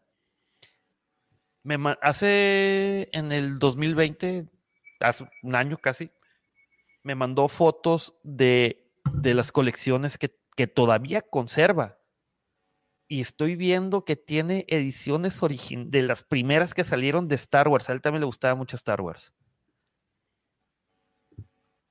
Y seguramente están esos, esos coleccionables que mostraste ahorita. Lo estoy intentando buscar. Es que te- tiene demasiados, güey. No, no, no puede Mira ser lo que, lo que dice Apocalíptica. Si tenés ese Ewok cerrado de Top Toys, hasta la Kennedy te pide plata prestada. Es que no, es que, y sabes que creo que ese Ewok no es el más caro. Según yo, ese Chubaca, a ver si lo puedo compartir otra vez. Según yo, y después de ver un documental, ese Chubaca que tenemos acá es el más caro y difícil de conseguir. Porque además creo que sí fue un Chubaca que se hizo en Argentina. Sí, estas figuras se hicieron acá en Argentina para el regreso del Jedi. Por eso viene eh, con eh, todas las... Estas primeras siete. ¿correcto? Claro, sí, sí, Sí, sí. sí. Eh, supuestamente se iba a hacer también un Lando Skiff y un Boba Fett, pero no se llegaron a, a fabricar. Wow. Son Pura muy lindas. Si alguien las tiene ahí en su casa, póngalas en un. Como En, un- Pepe. en una, en una caja y ponga la dirección de la cueva del Guampa y mándenosla, por favor. Porque pues, está- Pues mira, te digo la verdad, aunque sea para suspirar viéndolas, mándenos fotos, porque uno luego las ve y dice, "Ay, qué chido". lástima que Oye, acá la-. Las Lili le di cómo se cotizan, güey. Uf. ¿Quieres una historia interesante? Fíjate que soy un coleccionista muy Kenner y no, nu- nunca le entré porque tengo este problema y es mental, que cuando las figuras están abiertas, siempre dudo si eso no es, ¿no? Y una vez, y le mando un abrazote a mis queridos galas, este, andaba vendiendo dos originales en caja, la verdad, en muy buen estado. Y me dice el galas, digo, y lo voy a aventar así como es, ¿no? Güey, pues las traigo como en, no me acuerdo si eran como, me dijo como 20 o como 15, ¿no? Y en mi cabeza yo dije, ah, 15 mil pesos, puta, están carísimas, pero, pero pues a ver, chingue su madre, órale, ¿no? Y ya estábamos haciendo la machaca y todo. Todavía le digo, güey, pero pues yo te los voy a dar en efectivo, que no sé qué. Ya habíamos hecho un desmadre, ¿no? Y me dice, oye, efectivo, puta, es que efectivo está cabrón, porque ¿en dónde lo voy a llevar? Y yo decía, puta, sí son 15 mil pesos, está cabrón, güey. ¿No? Y de repente, este, me dice, oye, pero, pero me los vas a dar en, en pesos o en dólares.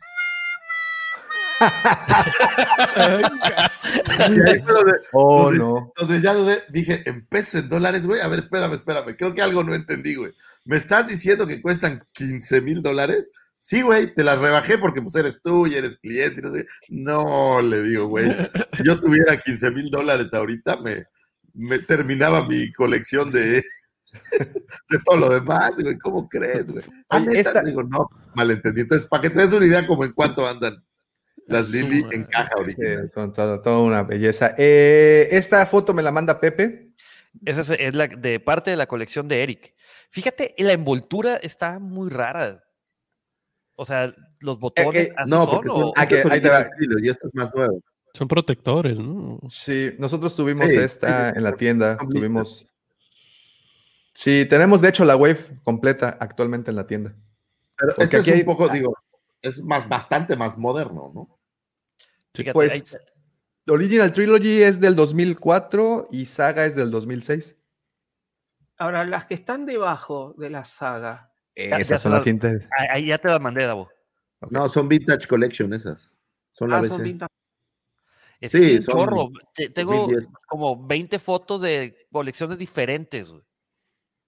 Sí, sí, son un buen. Entonces yo le, le pregunté, oye, ¿y cómo le haces? Porque tiene hijos. güey. ¿Y cómo le hiciste para que tus hijos no las abrieran? Me dice, no, ya saben los cabrones, güey, que, que abren una vez y me los llevo al campo y ya los dejo. Ver, güey. ¿Cómo le, cómo le hiciste para que tus hijos comieran, güey? Esa es la pregunta. Espérenme, déjenles muestro la, la otra que me mandó. A ver. Oye, como en Kikas, güey, pues para que coman cada, cada mes vendo una. No, ve, nada más. y, son eso, un o sea, no- güey. y todavía tienen Oye, di- dile 15 que sería un acto de mucha nobleza a tu cuate desprenderse de todas esas, porque le han de estorbar. Sí, que nos, mira, que nos mande el guardia ese azul Sí, de- que y que nos mande ese Bastila y- Shah, por favor. Y que le quitamos el problema, que no pasa nada. Hasta los Hot Wheels me los llevo, no pasa nada. Mira, Uh, y si no quiere la, la Bastila Shah, que me la mande, por favor. Sí, si es tan amable. Es así. No, pura ah, eh, joyitas, ¿eh? Ahora, ahora sí que joyitas. Están chulas, diría yo. Eh, tenemos más cosas, déjenme las comparto eh, un segundito más porque continuamos con este tema muy interesante. El- durante el oscurantismo de Star Wars, ¿qué, qué, qué- qué se consumía? ¿Qué era lo que estábamos consumiendo? ¿Qué tenemos Ahora, en pantalla? Lo que Ah. sí estoy seguro es que el merchandising seguía siendo poderoso, ¿no? O sea, tazas y madres, eso nunca ha parado, ¿no? el, este, el inflable de Leia. Uf, Eh, uf. Ah, ¿Qué es esto, profe? Ah, bueno, ya vi, eh, el juego de rol. Eso fue, un, eso fue todo un tema, ¿correcto? Los juegos de rol fue algo que también mantuvo muy vivo, sobre Sí. todo la parte del lore de Star Wars, ¿no? Eh, acá estos dos, yo te mandé las fotos separadas eh, de los libros que tengo eh, a medida que los fui adquiriendo, ¿no? Esto también.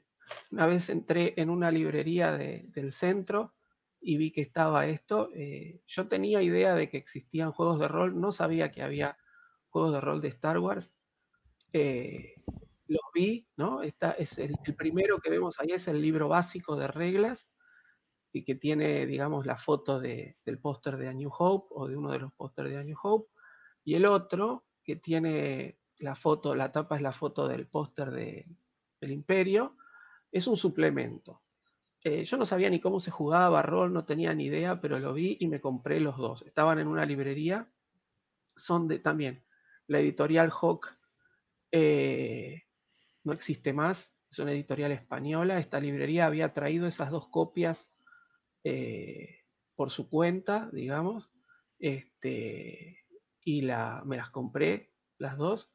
Y bueno, ahí empezando a investigar cómo se jugaba rol, ¿no? Este, y, y bueno, encontré un club de rol también por ahí por el centro.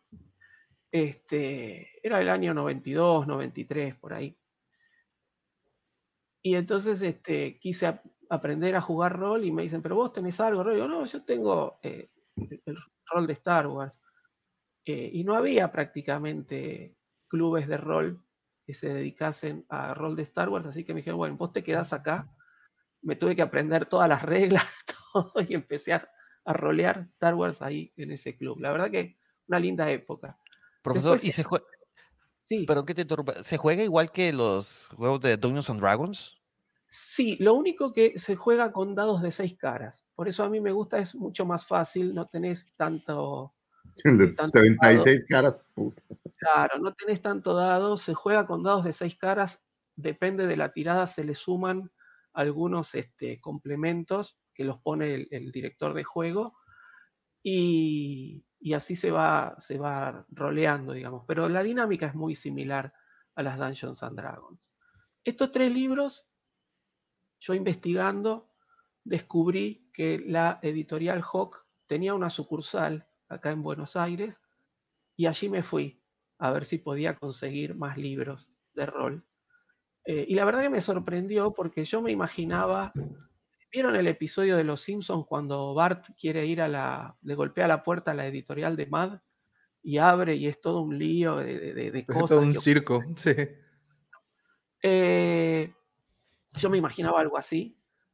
Y no, la verdad que fui, era un sucuchito, era una oficinita chiquita que creo que mi habitación es más grande, había dos personas trabajando nada más.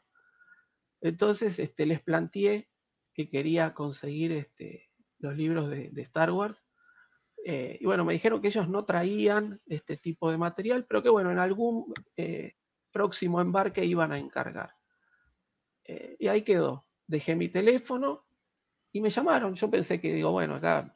Y no, me llamaron, me trajeron este, estos tres libros, este, que así los compré todos juntos, digamos. Que la primera es una guía de personajes de una nueva esperanza. Son eh, todos los personajes. Me gusta mucho porque trae este, la historia del personaje, que son cosas que después se fueron recopilando en, en las Wikipedias y en, y en demás este, guías de personajes que salieron. Trae la historia del personaje y trae todas las características eh, pasadas a, a dados, ¿no? Entonces uno si quiere puede insertar a Luke o a Vader este, o a Obi-Wan en una historia y o a los Oye, droides. profe, pero hacías, ¿tú hacías un personaje o interpretabas un personaje ya creado de la saga? No, no, cada uno se crea un personaje con unas reglas, este, con unas reglas características y este, ese personaje después eh, ingresa, digamos, en una historia ambientada en el mundo de Star Wars. Claro. Y los personajes de las películas pueden aparecer como secundario, medio de apoyo,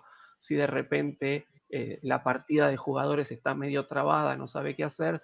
Bueno, el, el- el director de juego se, el director de juego se, se pone este, como eh, uno de estos personajes para que les dé una pequeña mano y nada más. Mira, te pregunta Alfredo, profe, ¿cómo era tu personaje? Sería una Ah, joya conocerlo.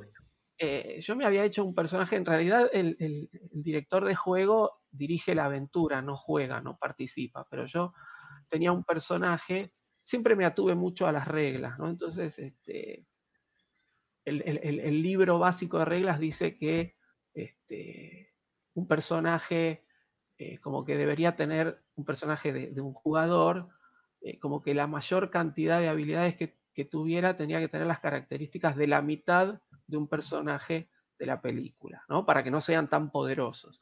Entonces me había hecho un, Jedi este, que se llamaba eh, Darien Silver Snake y que era la mitad de Obi-Wan Kenobi. La mitad exacta de Obi-Wan Kenobi era ese personaje. Este, así que bueno, este, inclusive cuando estaba en el club de... Eso no lo tengo, lamentablemente. Estaba en el, en el club de fans, eh, había un muchacho que dibujaba y me había hecho un dibujo de Darien Silver Snake y lamentablemente se lo quedó él, no me lo, no me lo dio. Este, y, ese dibujo lo perdí, pero era, lo había hecho en base a todas las características que yo le había dado. Eh, después tenemos, bueno, una guía. Esta guía trae eh, naves, trae eh, todas características de, de distintos, como se ve ahí, ¿no? De distintos personajes de las tres películas.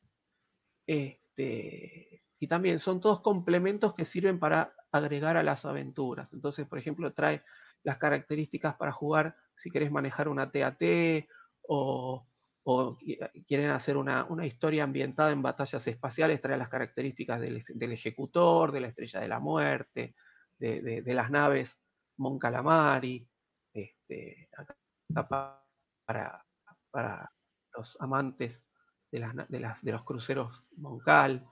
Este, así que bueno, eh, son, todos complementos. Y después esta es la guía del imperio, que por lo que estuve viendo, toda la información que trae es la misma información que trae el libro que editaron después del imperio, eh, el manual del imperio, ese chiquito negro que salió.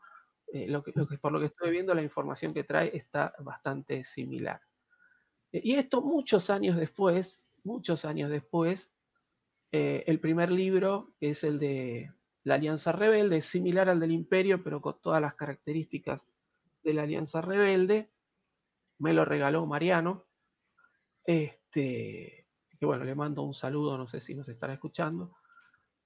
Eh, y la verdad que muy contento porque ese libro me faltaba, ese no, no me lo había podido conseguir, no me lo habían traído de, de la editorial, me decían como que allá no, no se editaba más, que creo él tiene familia en Uruguay, creo que lo consiguieron en Uruguay y después me lo, me lo regaló.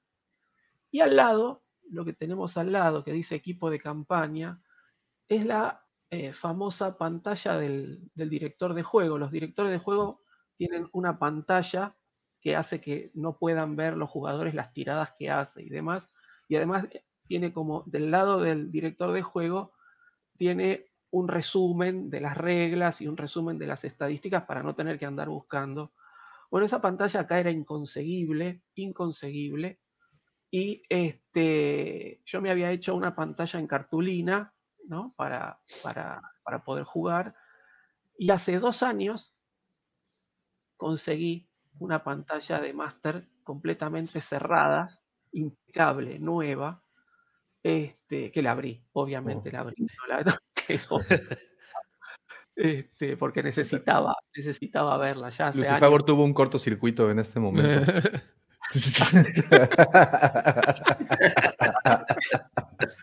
¿Tú eres de los míos, Lucifer? ¿No abres los, los coleccionables? ¿Por qué los abrirías? Exactamente. Yo necesitaba verla, necesitaba ver lo que, lo que eh, necesitaba años esperando tener una pantalla de, de director de juego este, y, bueno, la abrí, la abrí, no me resistí, la abrí y muy contento, porque la verdad que superó mis expectativas. Profesor, en el, en, en el mundo de Dungeons and Dragons, el director de juegos es el Dungeon Master. ¿Cómo se llamaba o cómo se llama en, en, los juegos de rol de Star Wars?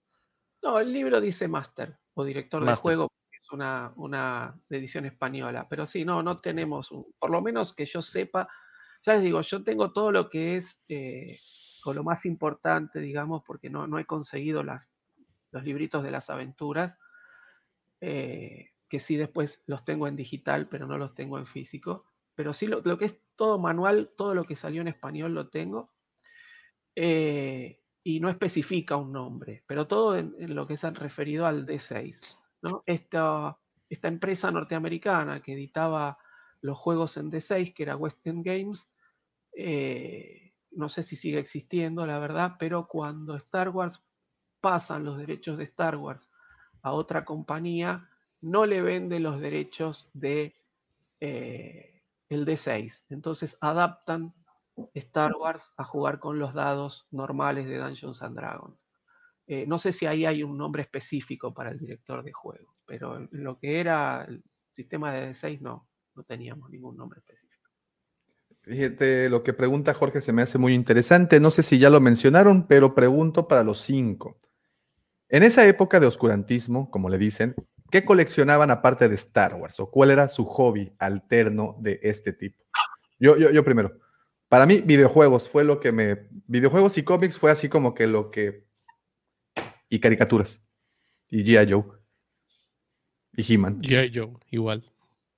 G.I. Joe y en particular unos, una línea que lanzaron que se llamaba Fuerza Tigre. No sé si te acuerdas, Ah. Davo. Eran unos, eran, eran vehículos Cobra que, la, que los del bando de G.I. Joe habían secuestrado y los adaptaron a sus. Oh, sí, le- eras- eran- estaban como pimpeados para, la causa. Así, entonces yo me acuerdo que incluso eh, eran, eran como unos cinco vehículos y por ejemplo había una como cuatrimoto que esa yo la tenía en Cobra y en G.I. Joe. Sí, Entonces, sí, sí. eh, Fue, fue donde más me enfoqué un poco más en, en el tema de juguetes. Lucifago. A, rese- a reserva de que me consideren un- una persona con problemas, y puede ser que lo sea, pero yo coleccionaba llaveros, cerillos. ¿Se acuerdan que antes los cerillos se usaban como promocionales en Rugales? O sea, llaveros, cerillos, Seguimos latas. dando en las canoas, seguimos dando cerillo. eh, sí, eh, obviamente G.I. Joe, Mask, me gustaba mucho. Mask. Más Eh, Yo tenía el, carro, el de las al contrueno. Así llamaba. todo lo que, lo que tuviera que ver con Alicia en el País de las Maravillas. eh, coleccionaba, ¿sabes qué? Eh, pósters de heavy metal. No los, cor- no los colgaba, pero coleccionaba los pósters y tenía pilas y pilas. Eh, coleccionaba el, este, el video risa, era súper fan del video risa. Eh, y pues to- todo lo que parecía coleccionable. ¿Sabes qué? Es- Estampas de álbums put, todos los que alguna vez vieron, eh, coleccionaba.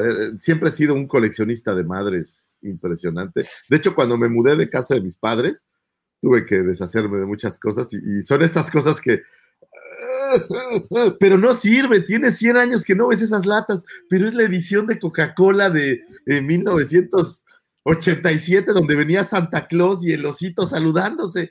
Pero eso es basura. No, ¿cómo va a ser basura? latas de cerveza, güey, tenía Saporos, eh, en aquel entonces que no llegaban a México estas importaciones tan grandes, siempre que alguien viajaba le pedía que me, que me trajera alguna cosa, entonces siempre fui un coleccionista de madres. Soy como, como un pepenador, dice mi, mi mujer. Oye, dice Alfredo este, que si las mujeres cuentan como hobby alterno. ¿Alterno? No, si, si- si coleccionas la Playboy, no digo que fuera mi caso. Sí, Fue lo único que no te deshiciste. Yo, yo le quité las cuatro, las cuatro patas a la cama para sustituirlas con pilares de ese tipo de ¿Sabes, publicaciones. ¿Sabes qué pasa? Luego, no sé, con- no sé si a ustedes les pasaba, si alguno tuvo Playboy, pero con el paso del tiempo quedaban como almidonadas, como, como que les pasaba algo raro, güey, y había que tirarlas, güey. Eso no había cómo hacerlo. Como piñata, ¿no? Como piñata. como que, ¿sabes qué pasa? Como que al paso del tiempo, como que sudaba o algo, y no las podías despegar, y era un, era un cagadero. Pinche engrudo ese que usan. Está bien Sí, gacho. era terrible. Oigan, eh, pues Playmobil, bueno, eh, También Playmobil. Playmobil mucho coleccioné, me gustaba mucho. tarjetas deportivas. Yo también le entré mucho a las, a las tarjetas, sobre todo de la NFL. Yo Coleccioné le por mucho entré de básquet en su momento. No, tenía una colección de... Me, me enfoqué mucho a Jason Kidd, un armador que jugó ahí con Dallas. Este, pero sí, sí le entré bastante, a las, pero en las de básquet en particular. güey. Sí. Oigan, y miren, este, este- tema para finalizar, como dice Vero, creo que ya para el final del oscurantismo ayudó Internet. Toda esa gente, como el profe, compartía sus conocimientos en los primeros foros. ¿Ustedes recuerdan esos primeros foros? Esos que aparecieron por allá del 98, si no me Latin equivoco, Chat. 97. 97, 98, para mí fue la época en donde descubrí tantos foros tan tóxicos, bien bonitos. Porque ahí empezó la toxicidad, si no mal recuerdo. ¿no? Yo debo confesar que no entraba a los foros a buscar Star Wars. Lo acepto, ya lo dije aquí frente de ustedes. No voy a decir algo que no es. No era lo que es que, es que ya no se podían abrir las páginas de aquellas revistas, entonces pues. Yo me acuerdo de los foros, pero de los BBS, es más, tenías, tenía que entrar con Telnet. O sea, era todo carácter y era seleccionar menú por modo carácter y luego ya leer todas las series de, de, de posts tipo Facebook. O sea, una versión más arcaica de Reddit. oh, sí. Sí, aquí, sí, aquí teníamos una red, no sé si era a nivel mundial, pero se llamaba Fidonet. No sé si les suena el nombre. era, un, era un BBS. Eran BBS, sí. Y, bueno, yo también estaba en un... Va, mi hermano. Mi hermano siempre fue el, el computer boy de la familia. Este, él se había había comprado el modem, había equipado la computadora para conectarnos a BBS y me había hecho una cuenta para un BBS. Este, hoy en día sigue siendo mi hermano, mi referente. Cada vez que necesito algo de la computadora, primero lo consulto con él. Eh, y, me acuerdo que estaba en un BBS y no había, no había este, un foro de Star Wars. Entonces me comuniqué con el, con el que dirigía el BBS y allí me crearon el foro de Star Wars y me dijeron, bueno, pero lo administras vos. Este, y así fui que conocí después a mis amigos de hoy con los que compartimos este, Star Wars, ¿no? Este, así que bueno, eh, sí, sí, el tema de los foros acá también fue, fue muy importante y nos acercó mucho entre la gente con, con, este tipo de gustos, ¿no? Yo siempre digo que hasta que aparecieron estos foros, yo pensaba que era el único loco en el mundo que todavía seguía amando Star Wars. Este, y, me di cuenta que no era así, que somos un montón. Y bueno, Internet, gracias a Dios, hoy este, nos, nos ha acercado ¿no? a todos, a toda esta gran familia que, estamos formando. El punto para, por lo que decidimos hacer este tema, platicar de este tema el día de hoy, fue precisamente porque hace un par de días nos entregaron, o bueno, nos mostraron figuras del universo expandido, en donde pudimos ver a un Jackson, en donde pudimos ver a un Luke del heredero del imperio, en donde pudimos ver a este personaje de Crimson Empire, y en donde pudimos ver a, este Darth Maul de... de aprendiz de Sith. De aprendiz de Sith, que pues es contenido nuevo, perdón, contenido que se creó y que ya están una vez más así como que fijándose porque saben que eso para muchos de nosotros vale más que el oro. Entonces, pero ¿será Disney o será Hasbro? Pues yo creo que es un conjunto. Con el permiso de Es el con... Hasbro tiene que tener la, autorización de Disney. No, no, me, no, me queda claro, pero ¿quién, ¿quién estará pensando en los fans? Hasbro dándose cuenta que es un producto que se va a vender y hay que darle a los fans, o Disney sugiriendo regrésate a leyes para que saques nuevas figuras.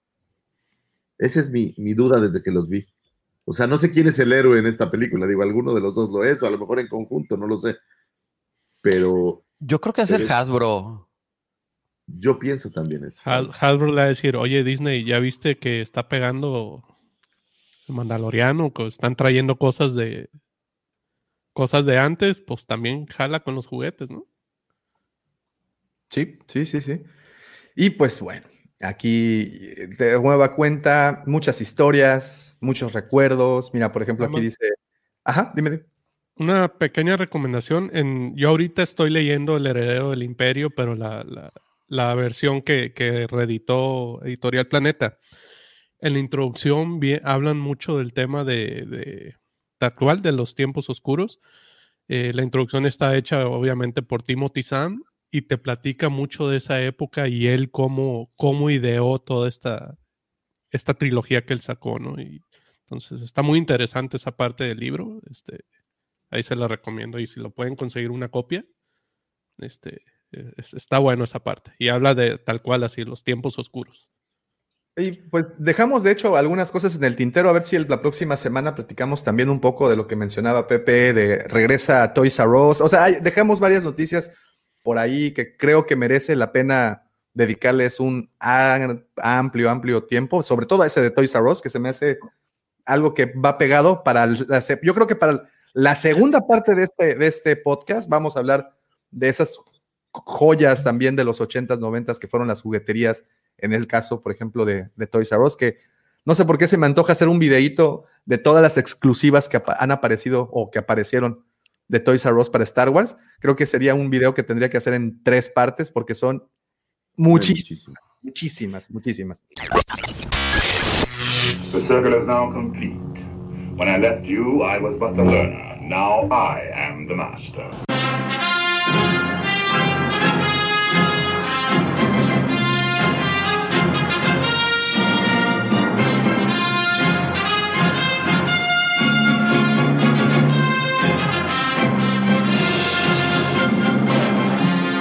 Señores, de verdad, muchísimas gracias. Muchísimas gracias a todos los que estuvieron conectados desde muy temprano con nosotros. Al buen Alfredo, que fue el primero que nos saludó. Ah, también tenemos por aquí a George, Eli Wasache también. Fiebre de Sombri, Cristian, muchas gracias por estar todos. Vero, Gerardo. Gerardo, te mandamos un abrazote. Este. No sé, platícanos qué tal tu experiencia comprando en la cueva de Locuampa. Super cliente y super amigo, el buen Gerardo. Eh, Fiebre de Sombri, Alfredo, como te mencioné, George, bueno, todos, LG, LGP Vintage Toys, todos, muchísimas, muchísimas, muchísimas gracias. Pero, como siempre les comento, nada de esto, nada de lo que ocurre en el Friki Changarro Galáctico podría pasar sin la colaboración de mis amigos, por supuesto, sus amigos también. El señor que denominaron el guardián de los holocrones del borde exterior sur de la galaxia, el profe Robbie. Muchísimas gracias, profe. No, muchas gracias a ustedes, como siempre. Muchas gracias a todos. Los... Saludo enorme. Y bueno, nos vemos en la próxima. Hasta la próxima, profe. Muchísimas gracias. Checo, muchísimas gracias por habernos acompañado nueva cuenta con la playera bien puesta de la manopla del Wampa. Vean nada más qué precioso diseño se carga Checo. Muchísimas gracias. Pepe, de verdad, muchas, muchas gracias por. Yo sé que, es este esfuerzo titánico para poder grabar esto. Ahora, déjame decirte una cosa. Ayer estuvimos en la plática de que eh, llevan muy bien la cuenta cuánto eh, falta para el episodio 150 que tenemos el compromiso de ir a grabar a la ciudad de Monterrey. Pero ojo, ojo, ojo. Lo vamos a grabar a las 6 de la mañana, ¿eh? Sí, ah, claro, va a ser, sí, sí, por supuesto. En vivo. Está bien A ver, a ver, a ver, sencillo, a ver. mira, A ver. espérame, espérame, mira. Esto va a ser muy fácil. Va- voy a reservar todo el fin de semana en la parrilla y el primero que caiga lo aventamos al Sarlac. Oye, yo creo que así como, como los artistas de, de cine, yo solo tengo un requerimiento para que eso suceda. A ver, échale. Una carne asada de esas que tantas veces han presumido, porque terminando el programa, carne asada. Así, Una. ya nos paramos temprano. Bueno, varios. Un fin de semana de carne asada. Claro, güey. Es más, hasta le voy a hacer que regresemos barbacoa. con gota, que regresemos con gota a Cancún. Pues ahí está el reto. El episodio 150 y el 200, en teoría, se van a grabar a- directamente a Monterrey. Ya lo saben, señores, síganse, síganse conectando, sigan pendientes de todas las publicaciones y todo lo que hacemos por redes, porque esto se va a poner sabrosísimo. Y bueno, ya para finalizar, muchísimas gracias también a aquel señor que en este momento, en este momento me voy a portar decente porque puso un escudo anti este, leperadas enfrente. Entonces, señor Lucifagor, como siempre, sus aportaciones son una joya para este programa. Muchísimas gracias, querido amigo. Mira, es que mi hija está enseñándoles que hizo una princesa Lea. Entonces, quería venir a enseñarlo. Muchísimas gracias, señores. Gracias a todos ustedes, a nuestros queridos compañeros podcasteros, a los señores, iba a decir hermosos, pero sí voy a ir como raro, ¿no? Pero bueno, los señores hermosos que tengo aquí con nosotros, que vinieron a visitarnos. Gracias a todos los que nos escuchan. Gracias a nuestras familias que nos hacen caso y que nos perdonan que coleccionemos cualquier cantidad de madres como si uno fuera cuervo. Gracias a todos ustedes, esposa mía, te amo con todo el alma, hija mía, feliz cumpleaños, pero de ninguna manera podría agradecer más que a todos ustedes que nos escuchan ahí, esos señores que se levantan temprano, o como George que se levantó tarde, pero se unió también. No hay manera de agradecerles que nos escuchen toda la bola de cosas que aquí decimos, que solo lo hacemos con mucho cariño para todos ustedes, gracias al pelo que me regaló mi hija. Pero este programa no podría ser posible, no podría llegar hasta sus closets, sus baños, sus escritorios godines, o donde sea que nos escuchen sin la mente siniestra, el ya popularizado, siempre invitado, nunca igualado, Cid del Amor, Mandaloriano del Corazón, Justin Bieber de la 139 o Chayanne de la Riviera Maya. Para los que duden, la 139 es una colonia, así se llaman allí en Cancún. El señor que llenara a tantas y tantas señoristas de felicidad en las canoas bar, como todos ustedes saben, el prócer de esa linda academia de felicidad, porque ayer que, eh, ayer que festejábamos el Día de la Felicidad, Davomático se dio a la tarea de hacer felices a tantas y durante tanto tiempo lo ha hecho, por lo cual todos estamos agradecidos, Davomático. Te mandamos un gran abrazo. Gracias, Davomático, por existir.